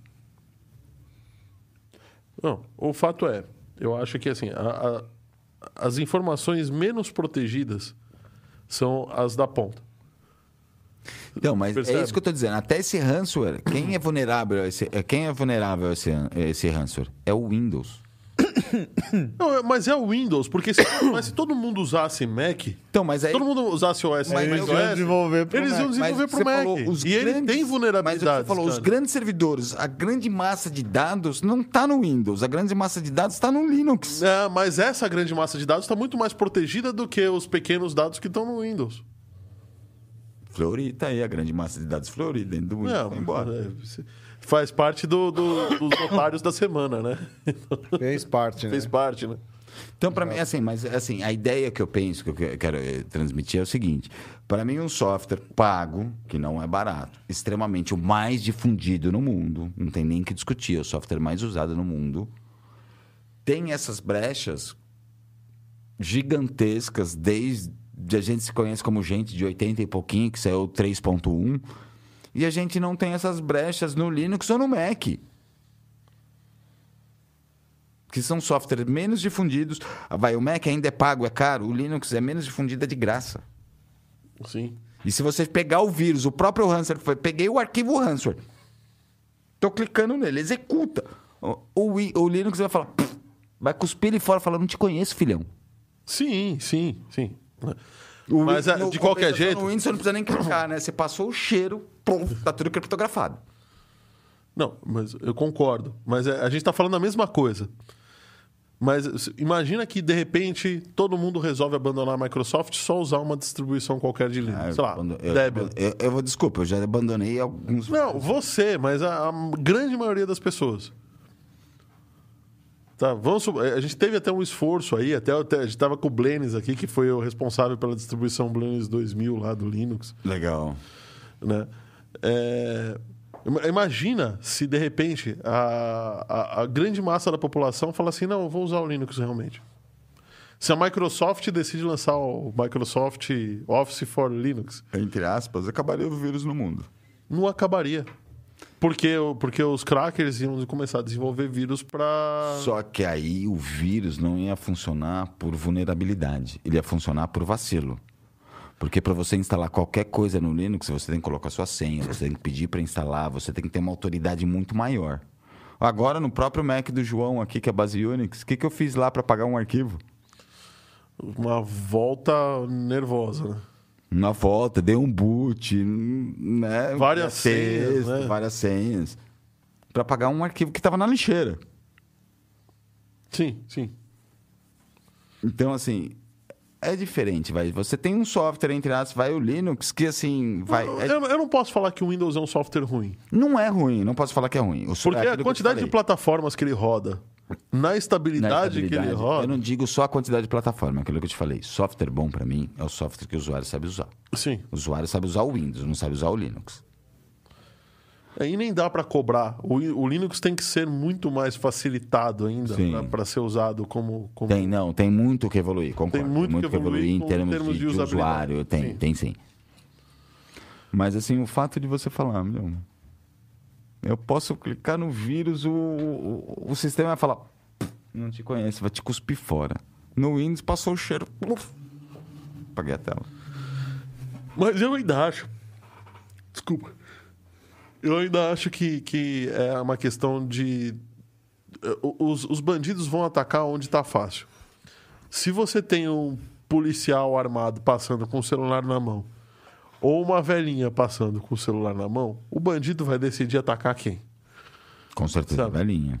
Se ele tiver que atacar naquele momento, porque o policial tá perto, né? É. cima, né? Mas se ele for atacar. Então, os hackers, não- os crackers, né, não passam de. as pessoas- essas pessoas não passam de bandidos. Sim, com certeza. Querendo algo de valor que são seus dados. Eu ainda acredito que, que a, a- a vulnerabilidade, as vulnerabilidades do, do, do Unix, né, ou dos, das distribuições Unix, então, tem- que tem várias, não foram ainda tão exploradas, né, porque existe vírus para Mac. né, A gente fala que não, mas existe. Mas, é, mas Eu nunca peguei, um mas, mas existe. Existe um só e a vulnerabilidade é uma só. Existe uma relação de senhas, eh, que a gente já conversou em outro programa. Vulnerabilidade é aquelas senhas padrões 1, 2, 3, arroba BC, 1A, 2B, 3C, 4D. Você colocou no Linux, essa senha você vai ser invadido. No Linux, essa senha você vai ser invadido no dia seguinte. Você colocou uma senha sua padrão, que não está nessas bases, acabou. Porque ele pede senha para tudo que Pra é, é tudo que chato, você vai fazer. É mas- chato, mas. Só que tem uma dif... aquilo que a gente tava falando lá atrás também. Se você entrar no Windows, no DOS, ah, apaga meus arquivos. Não vou apagar, não posso. Você chegar na base de Linux e falar, eu sou o root, apaga meus arquivos, ah, você tá mandando, vai foder toda a máquina, mas você tá mandando, eu tô apagando. É assim mesmo. Você é o administrador, filhão. Tá mandando, eu vou foder sua máquina. Vou foder sua vida, mas você mandou, eu apaguei. O Windows já fala, não, você vai me foder, não vou fazer não. Tá certo, tá certo. Eu te- Eu tenho um amigo que uma vez ele fez uma brincadeira, que eu tô lembrando agora, que ele virou pra mim e falou: Ô, ô André, faz um sanduíche. Eu, eu não vou fazer sanduíche. pra você. André, faz um sanduíche. Não. Sudo. André, faz um sanduíche. Chamou o administrador. Chamou o né? administrador. Aí não teve como, né? É verdade. E diz pra mim aí, vocês aí que estão. São aí o pessoal do Windows, o pessoal do Office. É, teve boatos aí que a Microsoft ia aumentar os preços do Microsoft Office, né? Em 28% nos pacotes, né? Em teoria, a, a economia, o dinheiro brasileiro perdeu valor, né? Sim. Então, faria A sentido gente entende, é. por atualização monetária, Faz até né? Pelo, pelo que, eu, que eu vi, a Microsoft não atualiza os preços no Brasil desde 2016, né? Mas 28%. Não, não, concordo. Não, é, você está falando isso para mim, para mim já é Microsoft, eu sou anti-Microsoft. Aí eles vieram com um discurso de bons samaritanos, né? Depois que acho que provavelmente é. sentiram que o, o mercado não ia ter Pegou uma boa mal, né? O aceitação, mercado pegou um deu pouco uma, mal. uma, uma cutucada por causa da pandemia. Então eles disseram que iriam manter os preços por conta da pandemia. Hum. Quiseram meio que Ó, É, eu acho que amenizar, não é né? exatamente isso. eu já sou daquela sabe? opinião. Eu acho um absurdo um Office student. Vai, o estudante precisa de um Word, digitar seu texto, de um Excel para fazer seu cálculo? Precisa. O PowerPoint até para fazer sua apresentação. Então, Office student, 500 reais. Não, eu, Tá no eu preço de concordo. 499, uma compra única, né? É, a compra única essa, não é assinatura. Não é assinatura. Não, o student só tem compra única. Ah, o estudante só tem compra única. É, a assinatura é o home. Tem o home e o person... tem o personal também. Sim. E tem o Business Essential e o Business Premium. E a gente sabe como é uma faculdade, como é um estudante. Vai, quem é que não passou faculdade? Como um estudante vai arrancar 500, 500 conto do bolso? Não vai. E ainda, não, e ainda não vinha o PowerPoint. O PowerPoint só vem view. Você não vem com editor de PowerPoint. E qual a diferença do Microsoft 365 Business pro Office 365 Business, que eu não sei, desculpa. Não, é o Micro. Eles mudaram. Agora não é Por mais que Office chama 365. Eles mudaram para Microsoft 365. Não, mas tem os dois na tabela.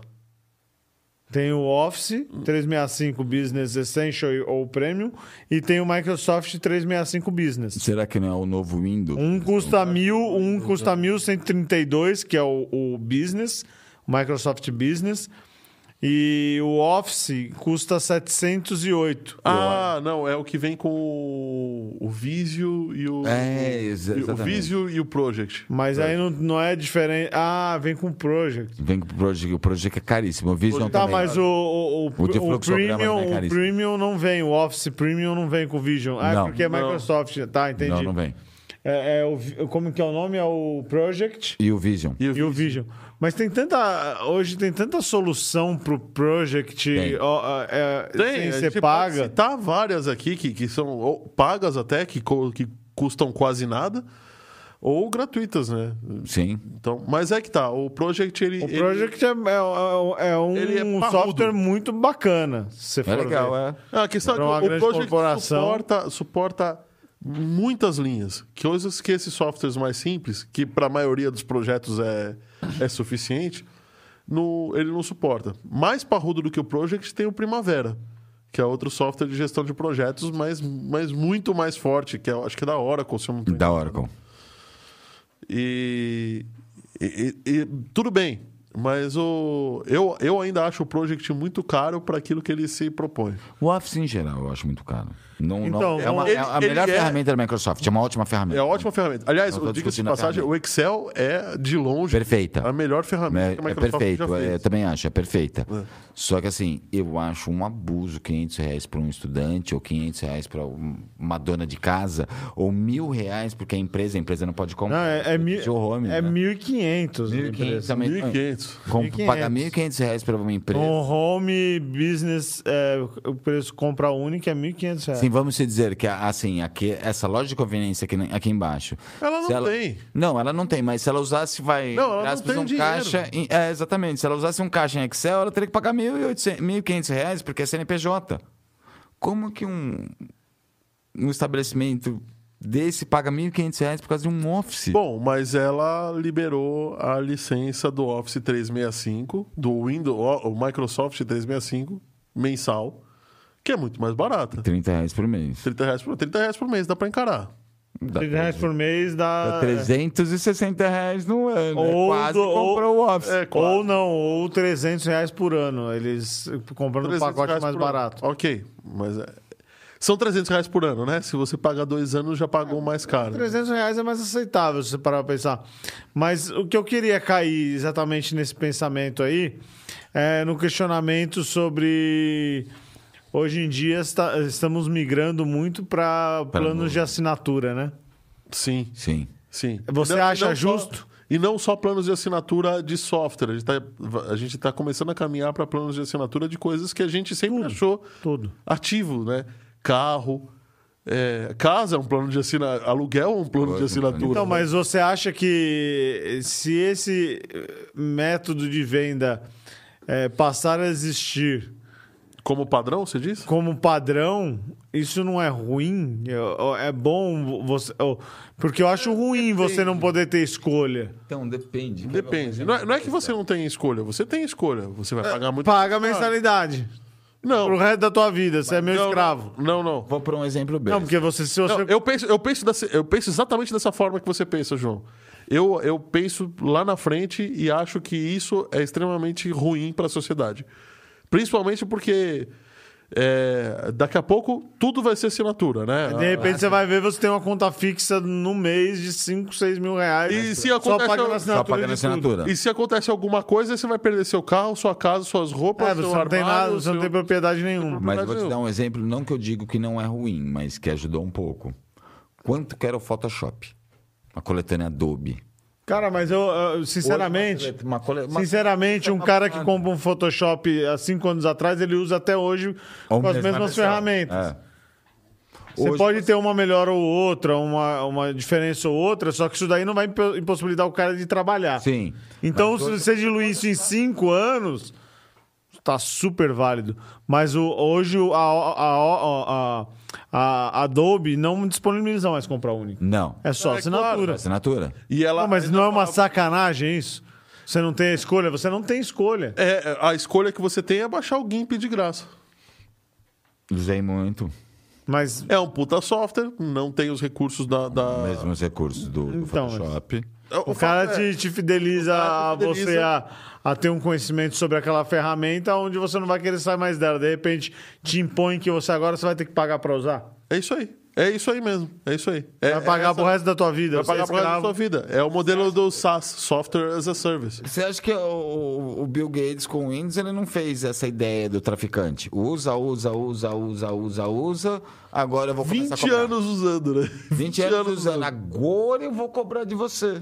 Não, então, mas é, é, é, o, o fato, em teoria, hoje, o, a Windows quer, é uma das pautas aqui que a gente vai entrar, que eles querem criar o Windows na nuvem. né? Sim. Sim. Isso daí vai possibilitar o quê? Assinatura. É, Novamente. assinatura. E aí, a partir do momento que ele vê que todo mundo tá se aderindo à assinatura, eles vão tirar o conteúdo fora, o, ma- o material é, é, físico fora. E isso é vantagem para você que quer ter um Não, pagar uma você não. só? É vantagem pros empresários. Sim. É, é, Mas vai, vai existir alguma coisa na contramão. O Linux. Pro- Muito provavelmente a Apple vai, vai ir na contramão. Mas também. essa ideia que você falou que é um exemplo besta, você em casa, você pode pegar sua note com Linux sem pagar nada e acessar remotamente o Windows, O na, Windows nuvem na nuvem da tua sua empresa. empresa tá pagando. Aliás, e, e- e- e quem não tem a, a- a licença na empresa, por exemplo, o cara não tem, o cara é um perdeu. freelancer. Não, aí ele tem que pagar a licença do Windows na a nuvem. dele. Pô, e o cara vive de projeto e de repente não tem um Não tem projeto, no mês. Vai perder os dados. Vai perder os dados. Ou ele baixa, ou ele centraliza no note dele. Ele... Mas ah, é, vocês, é, é, vocês acham que isso daí Não, não é justo. não é. Não, eu não acho que é justo. Eu não acho que não ter. É, Mas eu tô percebendo que muitas justo- coisas estão mi- migrando para essa forma. É, é justo ter o sistema. Eu acho que o sistema tem que ter. Todos estão migrando para essa. O- a, a própria música já tá assim. Já. Não tem mais quem venda a música. É verdade, né? Não tem. As- a única plataforma última que tinha era o, a, a Apple. Ainda- Era a Apple. Na- a- Eu acho que ainda vende, mas eles estão para tirar do ar. Já era para ter tirado em 2019. Ixi, então eu preciso baixar as coisas que eu comprei lá. na- Não, não. Você ainda vai poder ter acesso porque você já comprou. Tá. É, só que em teoria eles não vão vender mais. Eles querem vender a assinatura. Para você pagar um plano X. Você quer ouvir música? Então Você paga um plano X, você tem disponibilidade de todas as músicas. Todas as músicas do mundo. Eu acho interessante é, esse formato, acho. Por quê? Porque você vai ter qualquer música. E músicas atualizadas o tempo inteiro. Mas se você parar, se você parar para pensar num, num software onde está es- em teoria, vai entre aspas, Atualizando está- todo ano, todo Não, é, ele está estacionado. Porque você não tem grandes melhorias Não. que impossibilitem você de trabalhar hoje É com um verdade. software de cinco anos atrás. Você ainda vai conseguir produzir. Vai, claro. Agora a música você não vai ter a música atual. Então o cara fala, "Pá, vou pagar porque eu quero ter a música atual, eu, quero, ter a música do o que momento. Tá rolando. Quero- é. A mesma coisa acontece com Netflix, eu quero um filme novo, não quero só filme velho. Eu quero uma novidade. Eu pegar quero... o IPTV de graça, É. só vai vir as coisas antigas, né? Não, em PTV tem tudo hoje, até as coisas novas. Não, não, eu tô falando. não, o IPTV ra- craqueado, né? O IPTV fechado é só as coisas antigas. Eu baixei hoje o IPTV básico de celular, sem, sem hack, sem nada. É, é- é basicamente só as coisas bem antigas.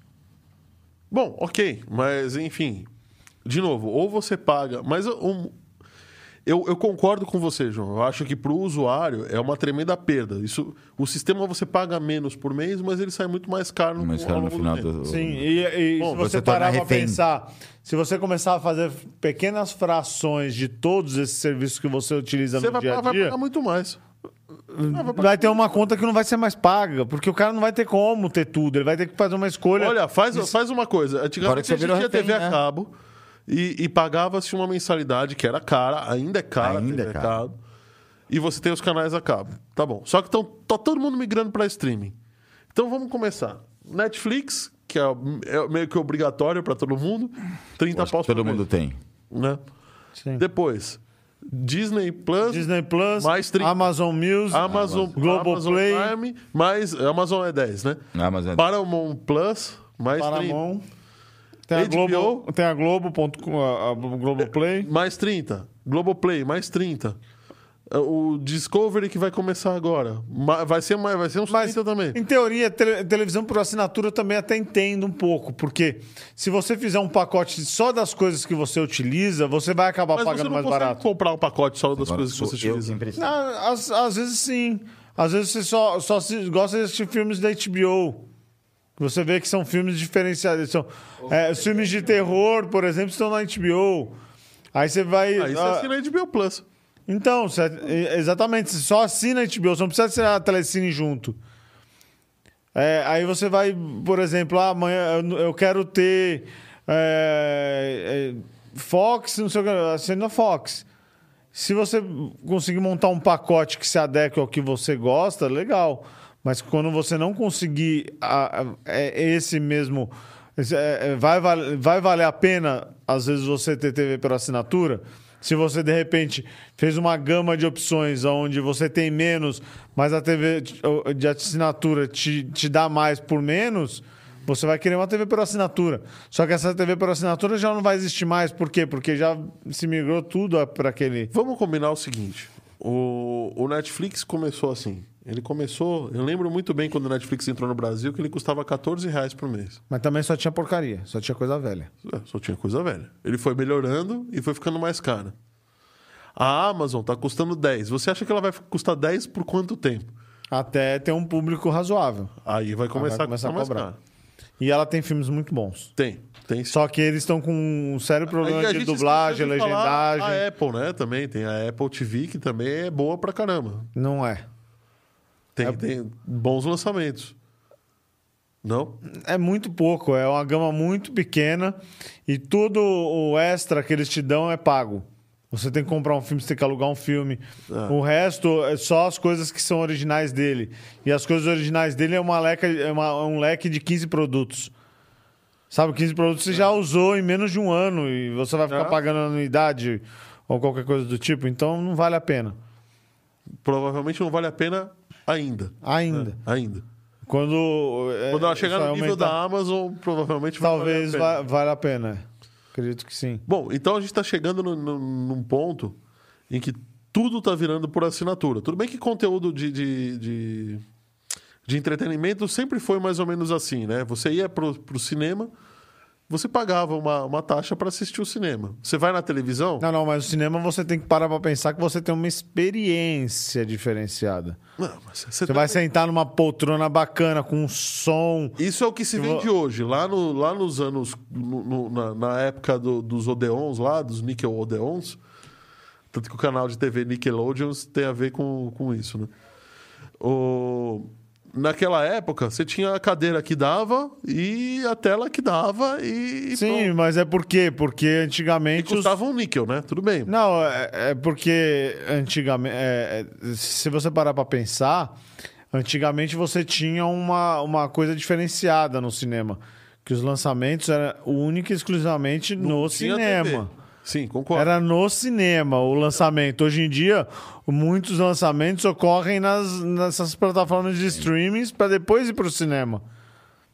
Então, o, o cinema hoje teve- tem que se reinventar para que ele traga uma Pra- experiência diferente Ok, para que você mas querendo consuma. ou não, o entretenimento é pago. É pago, É pago. sim. A mesma coisa tá andando pro, pro lado do software, né?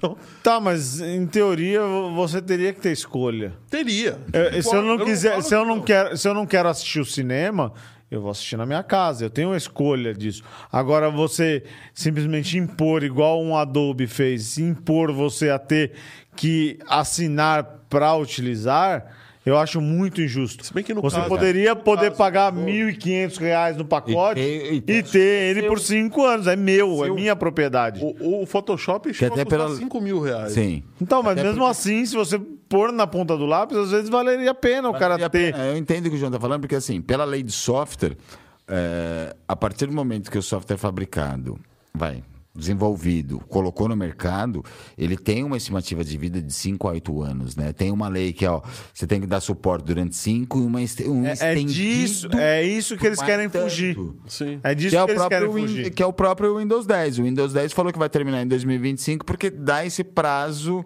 vai do obrigatório, vai do software, mais o estendido. Então é exatamente isso que o João está Eles falando. querem fugir. Eles querem fugir disso. Eles querem fugir Porque de, ele- por ele Te exemplo. obriga a manter o software, a última versão. A última então versão e pagar todo mundo. Então, Pagando toda. te dar- eles a pelo versão. menos têm que te dar um update para que o, o novo sistema da Apple ou o novo sistema do Windows que foi instalado dê suporte àquele material que ele te vendeu há cinco anos atrás. Então ele vai ter que fazer uma atualização, certo? E eles não querem fazer essa atualização gratuitamente. Eles acham que atualização. Então, se é para ele ter que Isso é atualizar, custo, né? é isso é custo. Só que eles têm que prospectar esse custo na hora que eles vendem a licença única. Não, os, eh, ah, vou te obrigar a assinar porque eu vou ter que sempre te prestar. É a mesma coisa que você vender uma garantia estendida. Ah, se você quer a minha garantia por cinco anos, então você me paga os cinco anos de mensalidade. É isso que os caras estão fazendo. Eles estão te ocupa- obrigando a Não, pagar para eles- o poder que te eles estão uma... fazendo é que o método de assinatura é muito mais rentável. Essa é a Sim, essa é a- com certeza. Sim. Muito mais rentável. Mas se isentar de ter que dar suporte a uma pessoa que comprou uma licença comprou, única. é. Sim, eu não estou discutindo com vocês, estou concordando com vocês. É, Não, mas é, é a discussão é exatamente entrando nesse. é, eu quero trazer Bom, essa polêmica. Pro lado do entendeu? empresário, eu, eu entendo que tem que existir os dois métodos. Se você quer comprar, compra. Se você quer assinar, assina. Porque Mas Bom, ele, o empresário não tá pensando mais assim. não tá tá, mais pensando tudo. assim. Eu- a própria notícia que a gente tem aqui para dar é do próprio Windows 11. Eu assinei o Office 365 porque eu trabalho com, com, com dados, eu trabalho com, com, com, Não é justo. com, com Excel o tempo todo. Então, eu preciso disso. Eu me recuso eu- a pagar, mas eu acho justo. E eu quero ter o Excel em última versão. Ponto. Por quê? Para dar um exemplo, o Excel lançou quatro fórmulas muito interessantes. Uma foi o PROC-X, que é a, que é a atualização, e por conhecer o PROC-X não dava para ter o PROC-X na- na- nas versões anteriores. Lançou uma fórmula chamada Lambda, em que você pode fazer um programa dentro da fórmula, que é interessante também. A função Lambda vem da Amazon. Vem da Amazon, eu sei. Mas é interessante para o Excel. Sim, com certeza. Lançou uma fórmula chamada filtro e uma fórmula chamada único, que são fórmulas de despejo. Que elas são fórmulas que respondem tabelas e não respondem, não respondem dado único. E também, por conhecer um pouco do- da estrutura do Excel, é, foi necessário ter um Excel reprogramado para poder receber essas fórmulas. Não, eu acho que além de- das fórmulas, vai, você trabalha com isso. Eu acho justo você Eu pagar trabalho. pelo software que Eu Paga pagaria, seus- eu, eu pagaria a versão one shot se eu tivesse. Se o cara falasse assim, eu mantenho isso daqui atualizado por cinco por anos, cinco anos, que é a obrigação dele. que é a obrigação dele. Em Mas não, teoria é obrigação deles. Vamos se dizer, o ano, a pandemia, o ano passado foi pandemia, 2019, o Office 2007 caiu em domínio público. Sim, mas eu não consigo mais trabalhar Então, com o não, tudo bem, 2007, eu tô porque ele dizendo. tem limitações que É, não, pra mim sim. não funcionam mais. Não funcionam mais, mas assim, é que, que nem o João tava, tava comentando. De 2007, pela lei até 2007 até 2019, ele deu suporte. Sim. Ele atualizou, fez fórmula, fechou segurança. De 2007 a 2019, ele teve atualização. Sim, ok, tudo bem, é verdade. O que aconteceu foi a obsolescência programada. né? com certeza. que ele lançou o 2007, depois lançou o 2010, depois o 12, depois o 16. E, e todas essas versões vieram com coisas que, pro meu trabalho, realmente faziam a diferença. Faziam diferença, com certeza. Beleza, tudo bem. Concordo em assinar, porque para mim eu não tenho grana para pagar todo ano uma versão inteira. Então, todo ano. E no seu caso ainda é justo, né? Então, beleza, eu, eu concordo em, em ter. Mas, eu mas, por outro lado, existem empresas que, caso você não queira pagar, oferecem o serviço gratuito. O Google. O Google. É claro que a gente não sabe se ele vai estar lá olhando os seus dados empresariais. Gratuito, né? com certeza vai. Porque se você alguma coisa é gratuita, o produto é você. É. Né? Então, que nem vai, vamos falar quando eles abriram o Google Foto, que saiu na Google televisão, saiu na nuvem, saiu em todo quanto é lugar. Aliás, a propaganda do Google Fotos era genial, né? Genial. A mulher tirando uma foto num momento incrível e pum, você está sem espaço. né? Não, a propaganda era genial e a propaganda, além de ser genial, ela falava, ó, grátis pela vida inteira. pela vida inteira. E o. Windows na Não é nuvem, mais grave. Fabio? Não é mais grátis. E o Windows na nuvem, Fabio? Qual deles? O Windows que você diz para usuário ou para servidor? O Microsoft e o Windows. O Windows assim. Dois tipos, o Windows Business e o Enterprise. Então, nesse ponto, eu acho que é para tirar um, um encargo de atualização de hardware e software das costas dele. É também um jeito lógico de ganhar dinheiro, mas eu acho que é para se, se onerar de alguma culpa. Vai, vamos dizer, a falha da, da impressora. É a sua máquina, você teve a falha na sua máquina, você perdeu seus dados inteiros. Você está na nuvem, você tem o container de dados e o container de máquina. Você pegou na máquina na nuvem, a deleta essa e cria outra. É. É para se isentar, e, assim, no meu ponto de Bom. vista, é para se isentar um pouco. Peraí, vamos lá. Como é que começou a coisa na nuvem, né? Começou com a pandemia. Começou com a pandemia. Já existiam Windows virtualizados, a DigitalOcean, por exemplo. DigitalOcean. Anota aí na DigitalOcean do, do Paga Nós. Tá recebendo, né? Tá pondo no bolso, Tô- né? não tô- não- É, tô sabendo. É, a situação tá difícil, né? Sabe como é que é. Mas assim, ah, já existiam Windows virtualizados, o pessoal usava a máquina virtual, mas para mais para usos profissionais. Profissionais, É, como hospedagem de como servidor. hospedagem coisa. servidor, esse tipo de coisa. Mas aconteceu que muitas empresas, por questão de proteção de dados, e eu a trabalhei em pandemia três agora, né? empresas que fizeram isso, pegaram notebooks que tinham no mercado, sem capacidade nenhuma, porque todo O mais barato que o tinha. mais barato, porque simplesmente é, Se bobear até com Linux, que é de graça. o mundo inteiro parou, faltou notebook, faltou isso daqui para o mundo inteiro. É verdade. né? Então pegaram, deram para os seus funcionários que usavam desktop nas empresas, porque o desktop era mais barato, entregaram para o cara. Só que como é que esse desktop vai funcionar? Como é que eu vou garantir a segurança de dados? Como é que eu vou garantir que ele está dentro da minha rede? Bom, Vai então acessar o computador lá na nuvem. vai acessar o computador lá na nuvem. Lá na nuvem está a sua máquina com tudo que você tem. E assim, na máquina local, se o, vai, o, o funcionário pegou vírus, apaga e instala de novo. Apaga e instala de novo. A da nuvem também, porque os dados não estão naquela máquina, eles estão em outro container. Ah, pegou, vai, que nem o ransomware agora. Pegou o ransomware, ah, apaga essa máquina e coloca de Ou o novo. container tem backup, tem. Container tem tem- backup, então apaga essa... E eu vejo isso um jeito de, de um custo a mais e assim, de se isentar de culpa. Sim. Porque assim, nas duas últimas, vai. A gente tá no, no terceiro grande ciclo de ataque de ransomware. O primeiro foi em 2016 para 17, depois 18 para 19 e agora em 20. O primeiro ataque realmente foi uma vulnerabilidade de processamento, não tem discussão. O segundo e o terceiro foi uma vulnerabilidade da Microsoft. Uma cagada da Microsoft no terminal server aberto, e desculpa a palavra, muito amadorismo. Um serviço de impressão que tem que ser uma, basicamente uma mão única, a mão de volta, só avisar, ok, chegou, receber comando administrador. É. Desculpa, é muito amadorismo. Você que também trabalha com isso, você nunca desenvolveria um programa que só está fazendo. Ah, só estou perguntando o que, que ele está recebendo lá, uma JSON, qual que é o valor do. do... Qual que é o valor da temperatura? Pô, eu, tô- eu tenho que voltar a um valor de tantos graus. É nesse valor eu aceitar comando Qualquer administrador. comando? Qualquer comando administrador é amadorismo É, demais. amadorismo. É demais, eu concordo. Concordo com você. Então, assim, eu vejo isso um jeito de eles se isentarem de culpa. Por quê? Por quê? Porque o terminal server é inseguro. O MS-TSC. Assim, depois da atualização de 2016, ele ficou mais seguro, vamos dizer, pra gente você ter um servidor dentro do seu escritório. Tá. Porém, você tem uma porta aberta, você tem usuário, você não sabe qual é o usuário. E, a partir do momento que você entra no terminal server, você sabe que você tem o acesso praticamente total da empresa. Da empresa, vai, da, sua senha. Sim. Então, assim, você pegou no terminal server da empresa, você passou para todo mundo. Você pegou no da nuvem, você desligou aquela máquina e subiu Ele outra. subiu outro. Bom, tudo bem. É isenção de É, culpa. só que, só que os, os hackers vão dar um jeito de roubar os dados de alguma outra forma. Por exemplo, não deixando a máquina inativa. Sim, mas vai ter um delay até eles acharem a falha, ze- a falha do dia zero, que nem agora da impressora. Vai ter um delay de quantos anos teve para achar a falha da impressora? Ah, sim. Vamos, vamos só ver os comentários aqui rapidinho.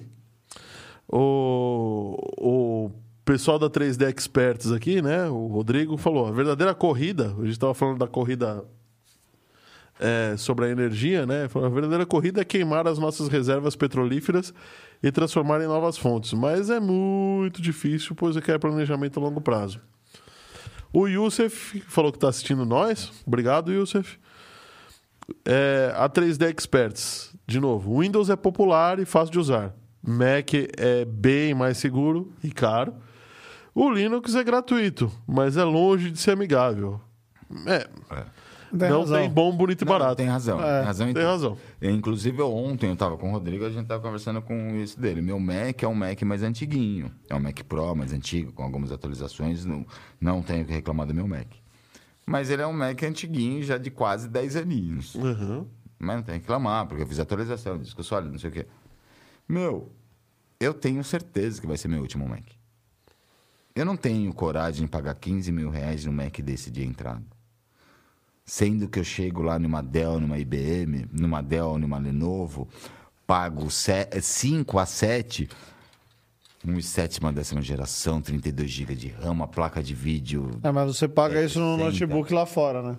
Se você comprar esse Mac lá fora, você paga isso. Sim, mas aí se eu for nesse 8 mesmo mil reais. Lenovo lá fora, eu vou pagar menos ainda. Sim. Menos ainda. E assim, a, vamos a, a é diferença não é a mesma, a diferença é menor lá, mas ainda assim é uma grande diferença. Mas é, a, a política de preços da Apple ela não mudou. É o dólar que.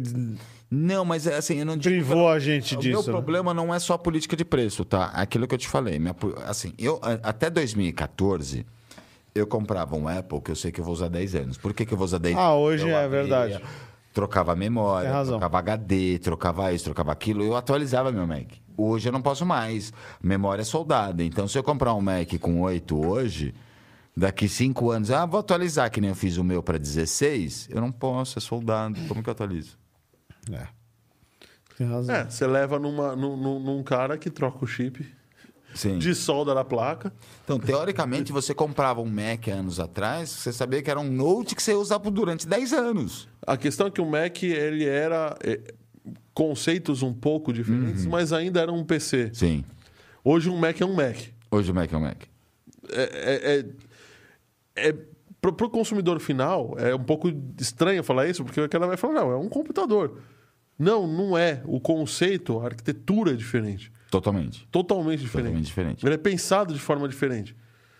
Então, ele usa conceitos do, do, do PC, mas ele é um hardware É diferente. um hardware totalmente diferente. O, na verdade, eu, é, é, em teoria, assim, eu, não, não- eu ainda não, não enxergo 100% da forma que o Fábio fala, mas eu entendo que ele pode fazer um up- upgrade ou outro. Só que eu acho que o- o- a tecnologia está evoluindo tanto é, que você passa a não necessitar tanto de atualizações de hardware para que o software funcione Porque a com boa qualidade. muita coisa na nuvem.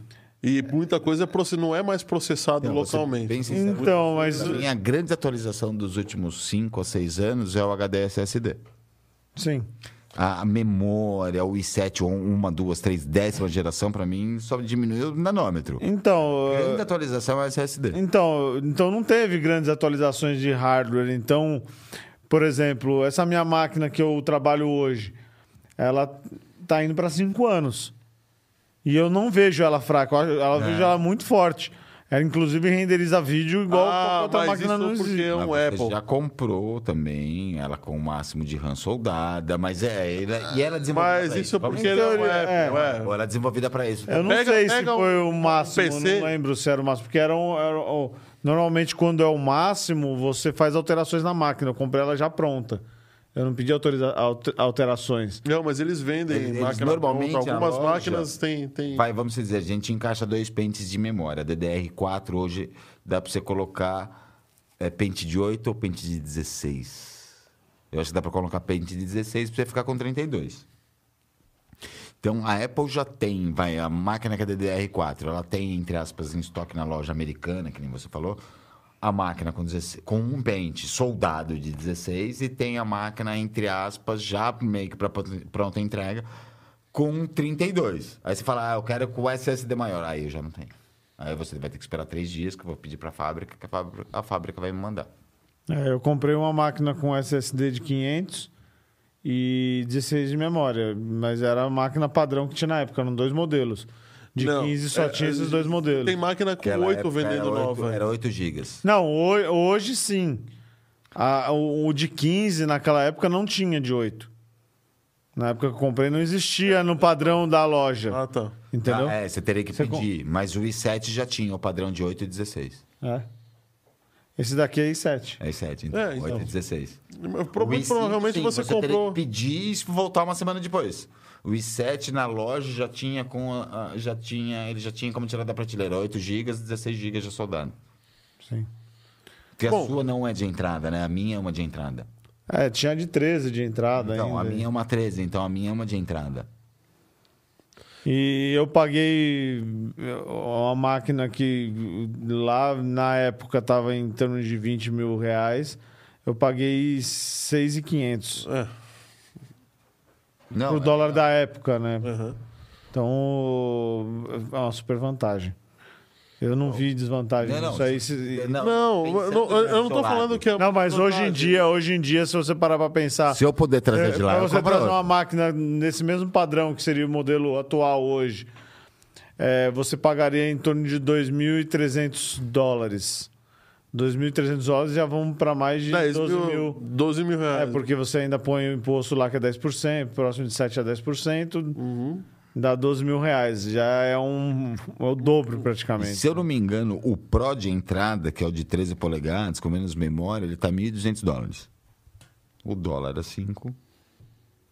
É, é, é uma máquina ainda cara, vai. E nesse mesmo valor eu chego numa loja da Dell, da Lenovo. Eu compro em termos de máquina, vai. Você pensar no processador i7, na placa de vídeo NVIDIA, na memória, eu compro uma máquina o dobro da potência. Porém, va- vam- não vamos ser injusto. Eu compro uma máquina o dobro da potência, extremamente vulnerável. Não só isso, o dobro E da uma- potência. que- Metade da potência que processa tudo e não tem vulnerabilidade nenhuma.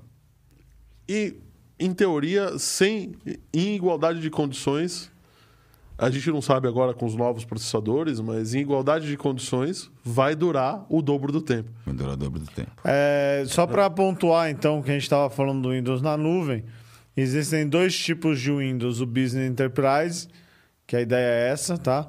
Onde as vantagens vão ser escolher os números de logins que vão poder ser feitos. Então, às vezes, com uma, uma licença ali de um, de um Windows na nuvem, você vai poder logar 10, 20, 30 funcionários. Não sei como que vai funcionar isso. São E- as áreas de trabalho dentro do Windows. é, e, a- e aí o que eu queria entender de vocês é a parte do armazenamento, porque é, existe, vai existir um, um número de armazenamento e de memória RAM. Como é que funciona isso se a o, o- o fator físico, que é o PC, está com você? Como que vai influenciar no, no que você escolhe não, a é memória RAM? é o- é na nuvem. é na nuvem. O processamento da memória RAM é a máquina que você comprou na nuvem. E outra, para piorar a história. Eu posso, deixar- usar, eu posso usar qualquer dispositivo mais vagabundo possível, ele vai rodar. Vai Você rodar. pode pegar... vai Desde que, um desde que use a internet. Então você não vai precisar mais ter um hardware top. Exatamente. Você pode pegar um Celeron com 1 GB de RAM, aí você conecta na nuvem, vai uma máquina com sh- quadrichão, quatro núcleos de chão com 32 GB de RAM. Então estamos falando, eh, na verdade, a gente está falando aqui. Para piorar, na verdade, não é isso, porque essa máquina roda dentro de um servidor, provavelmente Linux, Provavelmente Linux que virtualizado. tem virtualiza o Windows. O Então, Windows. esse Linux tem muito mais memória e tem muito mais espaço de armazenamento. Ele está só subdividindo o processador dele para o seu Então, uso. essa, aquela sua maquininha velha que tem dois núcleos, 1 GB de RAM, a partir do momento que você abre o terminal server, você está trabalhando uma máquina com, vai, quatro núcleos de processamento e 72 GB de RAM. Você escolhe a máquina, entendeu? Então, aí a gente está falando de ficar um pouco livre do hardware. Que também eu não sei se é uma coisa boa. Porque o hardware ele fica velho, mas é teu. Sim. Não, e tem aquela coisa, a gente está falando de processamento de tarefas simples, né? Não. Estamos falando de uma edição de vídeo, por exemplo. Podemos falar de uma edição de vídeo desde que a, máquina a Azure, suporte. eu não, eu não sei como que é. A Amazon tem máquinas com GPU. Pô, mas você vai de precisar de um, de um- de um- de um acesso De de, banda, banda Vai. larga muito. Muito Vai. alta, vai. E está- E isso vai onerar também, né? Porque você não pode, ao mesmo tempo, na casa do teu funcionário, se você quiser fazer um sistema em nuvem que o cara faça um home office, você não vai poder ficar pagando uma internet dedicada ou top para assim, o seu funcionário trabalhar. Outra coisa, gente, nós no Brasil estamos fora da média da internet. A gente tem uma das, a gente é o país que mais, é um dos países que mais usa a internet. Você está falando em termos de velocidade, né? É, em termos de velocidade. Agora, em termos de, de, de consumo de dados, muitos países limitam os dados, Sim. né? Imagina você trabalhar com gigas e gigas de, É, não, de é informação e, de repente, ser limitado sobre esse valor. Que é uma encrenca que está de novo desde a época do Kassab, que ele queria vender a franquia de gigas. E assim, hoje, agora que a Claro comprou a NET, ela, mesmo sendo proibida desde 2016, a Claro está empurrando uma franquia de dados. Você chegou naquele tantos gigas, seus 100 megas cai para 30. Sendo proibido. Então eles estão empurrando, não vai que cola. Bom, Falando onde o Windows vai a gente falou. Uma outra coisa que colou da Microsoft, e dessa vez colou mesmo, A gente precisa acelerar o processo aí, porque já passou... É, Verdade, hein? é, já passou, né? é. Então vamos comentar rapidamente do Windows 11, que o Fábio viu essa notícia e ficou Maravilhado. Windows- maravilhado que o Windows 11 tem versão ARM, né, o, Fábio? Sim, estou maravilhado que é uma versão ARM, que eu adoro processamento ARM, né? O processamento celular. Eu até tô com um Raspberry na bolsa de 4 GB que eu peguei emprestado de um cliente só para instalar o Windows nele para ver como se comporta. Ainda descobrindo que dá para instalar em, em alguns tipos de celulares ARM, eu tô quase tirando uns celularzinhos que eu tenho lá em casa para instalar e ver como que é o joguinho. Tá, o que que roda nesses, nesses joguinhos aí? Eu sei que roda Tomb Raider, Então, roda Call of Duty. Call of Duty. Tem uns joguinhos bem pesados, assim, mais antiguinhos, de 2013 e tudo mais.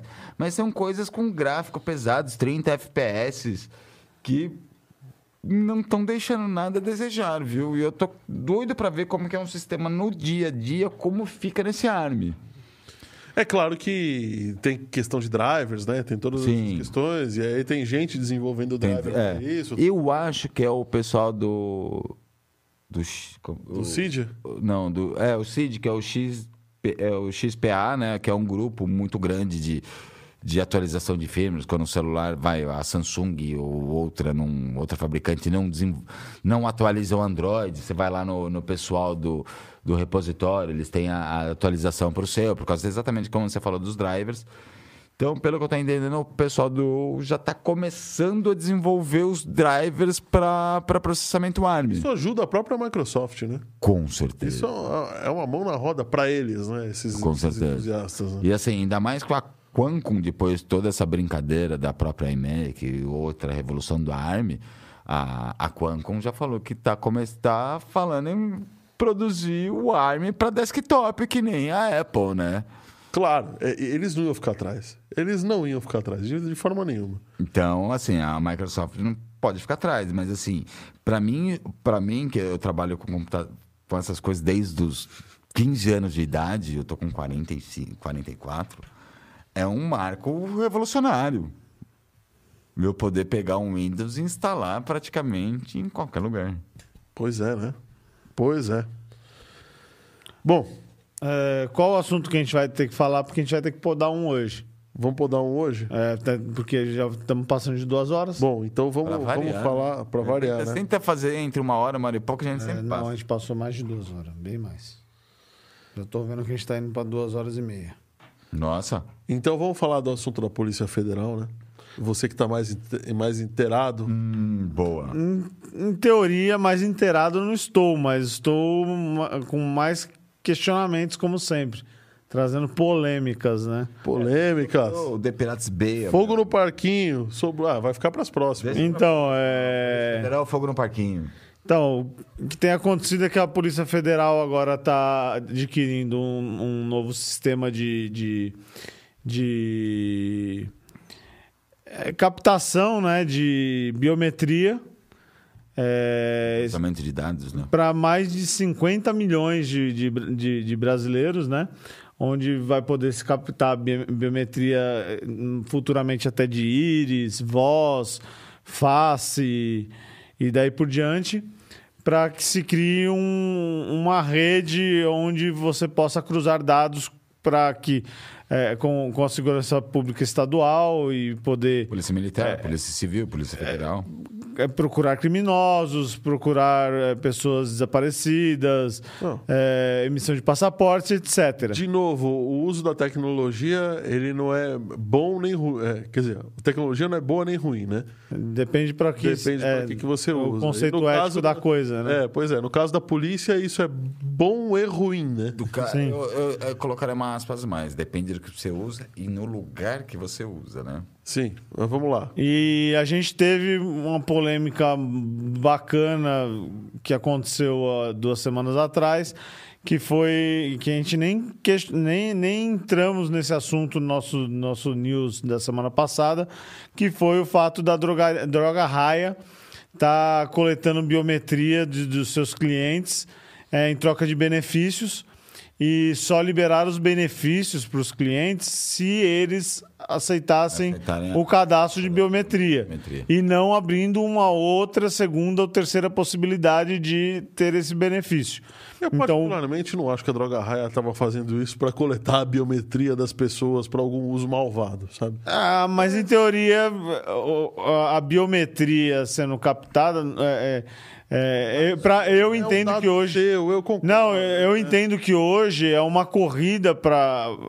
Existe uma corrida de coleta de dados Não, e, biométricos E os hackers gigantescos. ficar loucos né, por esses Sim. dados. Né? Exatamente. E se não houvesse isso que você falou de ah, não, não tenho interesse para utilização, em- eles não iriam forçar a barra do jeito que forçaram. Tanto que o, o, o PROCON é, pediu que eles é, se prontificassem a, a, a, falar o porquê disso. E eles logo na semana seguinte tiraram essa, essa impossibilidade de ter os benefícios só via biometria. Eles abriram já um Ou cadastro. seja, já tinha tecnologia suficiente. os dados estavam vendidos. Eles já estavam captando dados para algum fim que é eticamente não legal. Porque senão eles simplesmente pediam para as pessoas cadastrarem sem obrigarem elas a fazerem isso. Tá? Vinculando uma base de dados, uma compra, uma senha. Então, o que, que a gente entrou nessa, nesse quesito da Polícia Federal? A Polícia Federal está fazendo essa captação por quê? Porque, em teoria, Porque existe Polícia uma... Federal, né? É, porque a existe uma corrida para que se cadastre essas, essas biometrias, porque há um grande interesse em ter essas biometrias. Sim. Isso para o mundo inteiro, não só para a Polícia Federal, Prova só que para. você é você. Pronto. Não, não é questão de provar que você é você, é mais um meio deles terem alguma informação tua. Isso eu tenho uma informação e um certo controle. E, e saber que aquela é um- informação é uma informação que faz isso, faz aquilo, faz aquilo tal. Tá? No banco, eu posso chegar no caixa eletrônico do banco sem cartão, com o meu dedo eu Sim. saco o dinheiro. Ou Pronto. olha pra- Biometria. Olha pra câmera. é. Isso. Mas você tem a opção de você usar o cartão com um número se você não quiser registrar quiser, sua biometria. Tá? Então isso não é uma Mas o obrigação. fato é que se alguém tiver é o meu dados caso, do meu inclusive. dedo, por É. exemplo, É, então. posso chegar lá, é, é, alguém pode chegar lá e... Mas, mas o conceito é um pouco diferente, né? Mas fazer um dedo falso Sim, e... não, e assim, não sei se você lembra, quando saiu a biometria nos bancos no Brasil, o Bradesco. É, Era muito deficitário. Né? É deficitário, Era assim, e até o caramba. próprio Supremo, pela questão de ser no Brasil, falou: não, você não vai fazer agora. Por quê? O sequestro é relâmpago, não vai ser mais relâmpago. Vão cortar sua mão, vão levar até o banco para sacar seu dinheiro. Sim. Ah, mas agora tem leitura de temperatura. Tem, agora tem, nem, toda- tem- agora tem que sim. tem que estar a prova de vida, tem toda aquela É, coisa. tem, agora tem uma evolução, mas no começo foi Até o proibido. facial tem prova de vida. Tem. Você vai fazendo o aplicativo ali do meu Gov lá. Sim. Você tem que olhar para um lado, olhar, olhar para o outro, a olhar para cima. Mexer, Ou ele pede olhos, mexe os olhos. Pisca, né? É. Pisca. Então, mas no começo não tinha prova de vida. Até o Supremo falou: não, não, vamos começar a cortar a mão da galera para levar no banco. Então, mas que, que- qual que é o grande problema da Polícia Federal coletar esses dados? Em teoria, não, não, existiam nem, não existiria nenhum, desde que não houvesse uma proteção ou uma, ou uma a- a- ausência tá? na, na, na lei, na LGPD, que é essa lei de proteção de dados, no qual exime eh, qualquer Polícia, né? pu- eh, coisa de segurança Segurança pública. que tenha problemas em vazamento de informações eh, serem enquadrados na LGPD. Então o que acontece? O governo pode quer perder seus dados e não ter For- segurança é, com seus se dados. e- Segurança pública, segurança nacional, não se Dane- enquadra não na se lei de. enquadra na lei de Então dane-se, entendeu? Eles E não, não iam poder- existe lei para eles pro, pro governo. Não, Não o, existe governo lei. o governo não é obrigado a proteger os próprios dados. não. Então, exatamente. Eh, Eles não são obrigados a proteger os dados e não precisam avisar que esses dados foram perdidos. Inclusive, se lembrar alguns programas atrás, o INSS vendeu os dados. O INSS idosos. vendeu para os bancos, é verdade. Então, é, é, em Então, vamos teoria. dizer, hoje a lei de dados foi um tiro no pé do governo só até agora, né? Porque o INSS vendeu e eles estão sendo processados. Então, o, Jesus. O que pega nisso daí é exatamente isso aí, porque não está previsto em LGPD uma proteção desses dados se eles forem vazados. Inclusive, a própria, a própria Polícia Federal não precisa informar que houve essa perda de dados. Vai, vai haver um vazamento e, de repente, ninguém vai precisar. Fica quietinho, ninguém Porque hoje em dia uma coisa da LGPD é o quê? Você perdeu os dados? Tá, legal. Aí a gente vai ver o que vai acontecer, mas você na- no dia seguinte você já tem que avisar que os dados tiveram vazamento de dados, quais foram, o que foi, para que as providências sejam tomadas. Sim. E, e isso não, não se enquadra na- nesse caso aqui. Então é uma polêmica bem. Bem- nossa, isso, isso Nada é uma se coisa. enqua- Essa parte dos dados para a Polícia Federal, vai, o órgão público, não se enquadra em nada. Se enquadra para gente. O órgão público pode fazer qualquer coisa com seus dados e nem te avisar. E pensando num país que tem uma, uma política de corrupção grande, Exatamente. isso, olha, não, não tem muito o que falar. Ok, estamos num risco ferrado e a polícia tem toda a prerrogativa para roubar, não, né? Para obter os seus dados à sua revelia e ponto. E Outra, tem outro detalhe que eu jogo a mais também, né? E se a gente soubesse que uma Polícia Federal funciona, ok. A gente sabe que quando a Polícia tenta- Federal tenta fazer alguma coisa, tem o Senado, a Câmara, que dá um jeito. Não, Polícia Federal, você não vai fazer. Né? Tem isso também. Então, se a gente soubesse que fosse uma polícia, vai, um. Não vou nem dar Um exemplo, órgão muito um órgão independente, muito né? independente, muito solícito, muito seguro. Ok, hoje, se o Senado falar, Polícia Federal, você não vai investigar. Eles não investigam. Agora, você vai investigar aquele que não roubou nada, mas você tem que achar o pelo no ovo. Eles vão achar. Claro, né? Porque todo mundo faz alguma coisa errada na vida. Não tem jeito. Então, vindo do Brasil, ainda é mais É preocupante. mais nesse ponto. preocupante. Mais preocupante. Isso, isso pode dar problema, inclusive, com, com mercados internacionais. Sim. Isso pode dar problema é, de, de segurança nacional, problemas de investimento, de fluxo de capitais e etc. Ou seja, isso aumenta o que eles chamam de risco Brasil, né? Sim. Eu digo, se fosse uma Bélgica, uma Noruega, uma Dinamarca, que a gente sabe que tem um. assim, Olha, você acha, que, o- você mais- acha que nos Estados Unidos eles não têm um software desse? Não, não estou falando a questão de software, até. Com certeza tem. Mas Ou, ou melhor, um software não. Você acha que eles não têm um banco de dados? Com Sim, com certeza você- tem. Indiscutível tem. Mas eu estou dizendo, o, o exemplo que eu dei de Dinamarca, não sei o que, hoje, é um país que gasta de renda per capita com cada habitante 10 mil, 10 mil dólares por mês. Eles têm um, um apreço maior com o cidadão, então é uma coisa. No Brasil, onde que ninguém tá nem aí com o cidadão, não compra nem vacina. Estamos fazendo uma CPI de vacina para saber se compraram ou não compraram, se cobraram. Os caras já estão julgando uma vacina que nem comprada foi. Nem comprada foi, né? Então aí já é complicado. No Você fala Brasil, da A Dinamarca. intenção já é o crime, né?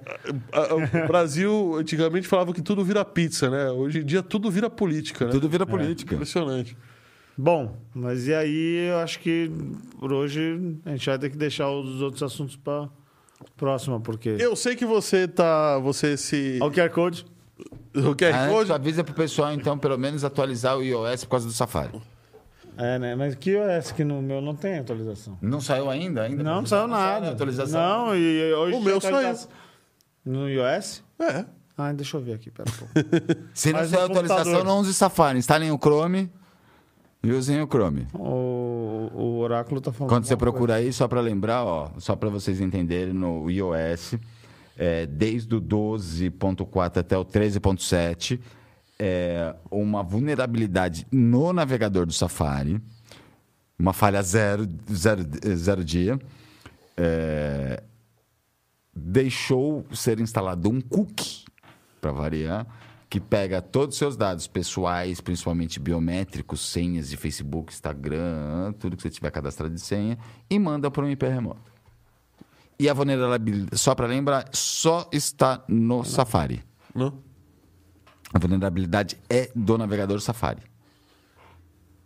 Tava demorando, né?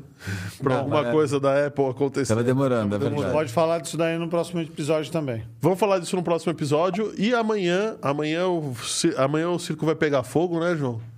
É. Amanhã nós vamos falar sobre ética em inteligência artificial. Se você estiver assistindo esse, episódio, esse podcast depois das nossas, das nossas redes sociais, quer dizer, não, pra depois da, dele ter saído do ao vivo, Isso vai dar pano para manga, hein? vai dar pano pra manga pra caramba, né?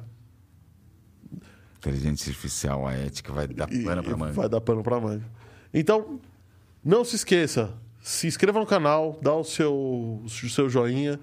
O seu joinha, a sua inscrição no canal valem muito pra gente, de verdade. É o que vai fazer o YouTube recomendar esse vídeo para outras pessoas, é o que vai fazer a gente continuar trabalhando aqui e fazendo um conteúdo cada vez melhor para vocês. O Paga Nós vai ficar pro próximo episódio também, porque a gente já extrapolou o tempo, né? É isso aí. Paga nós vai ficar pro próximo episódio. A gente abre o próximo episódio com cartaz, paga nós. Isso aí. Então, valeu, gente. Até o próximo. Muito obrigado.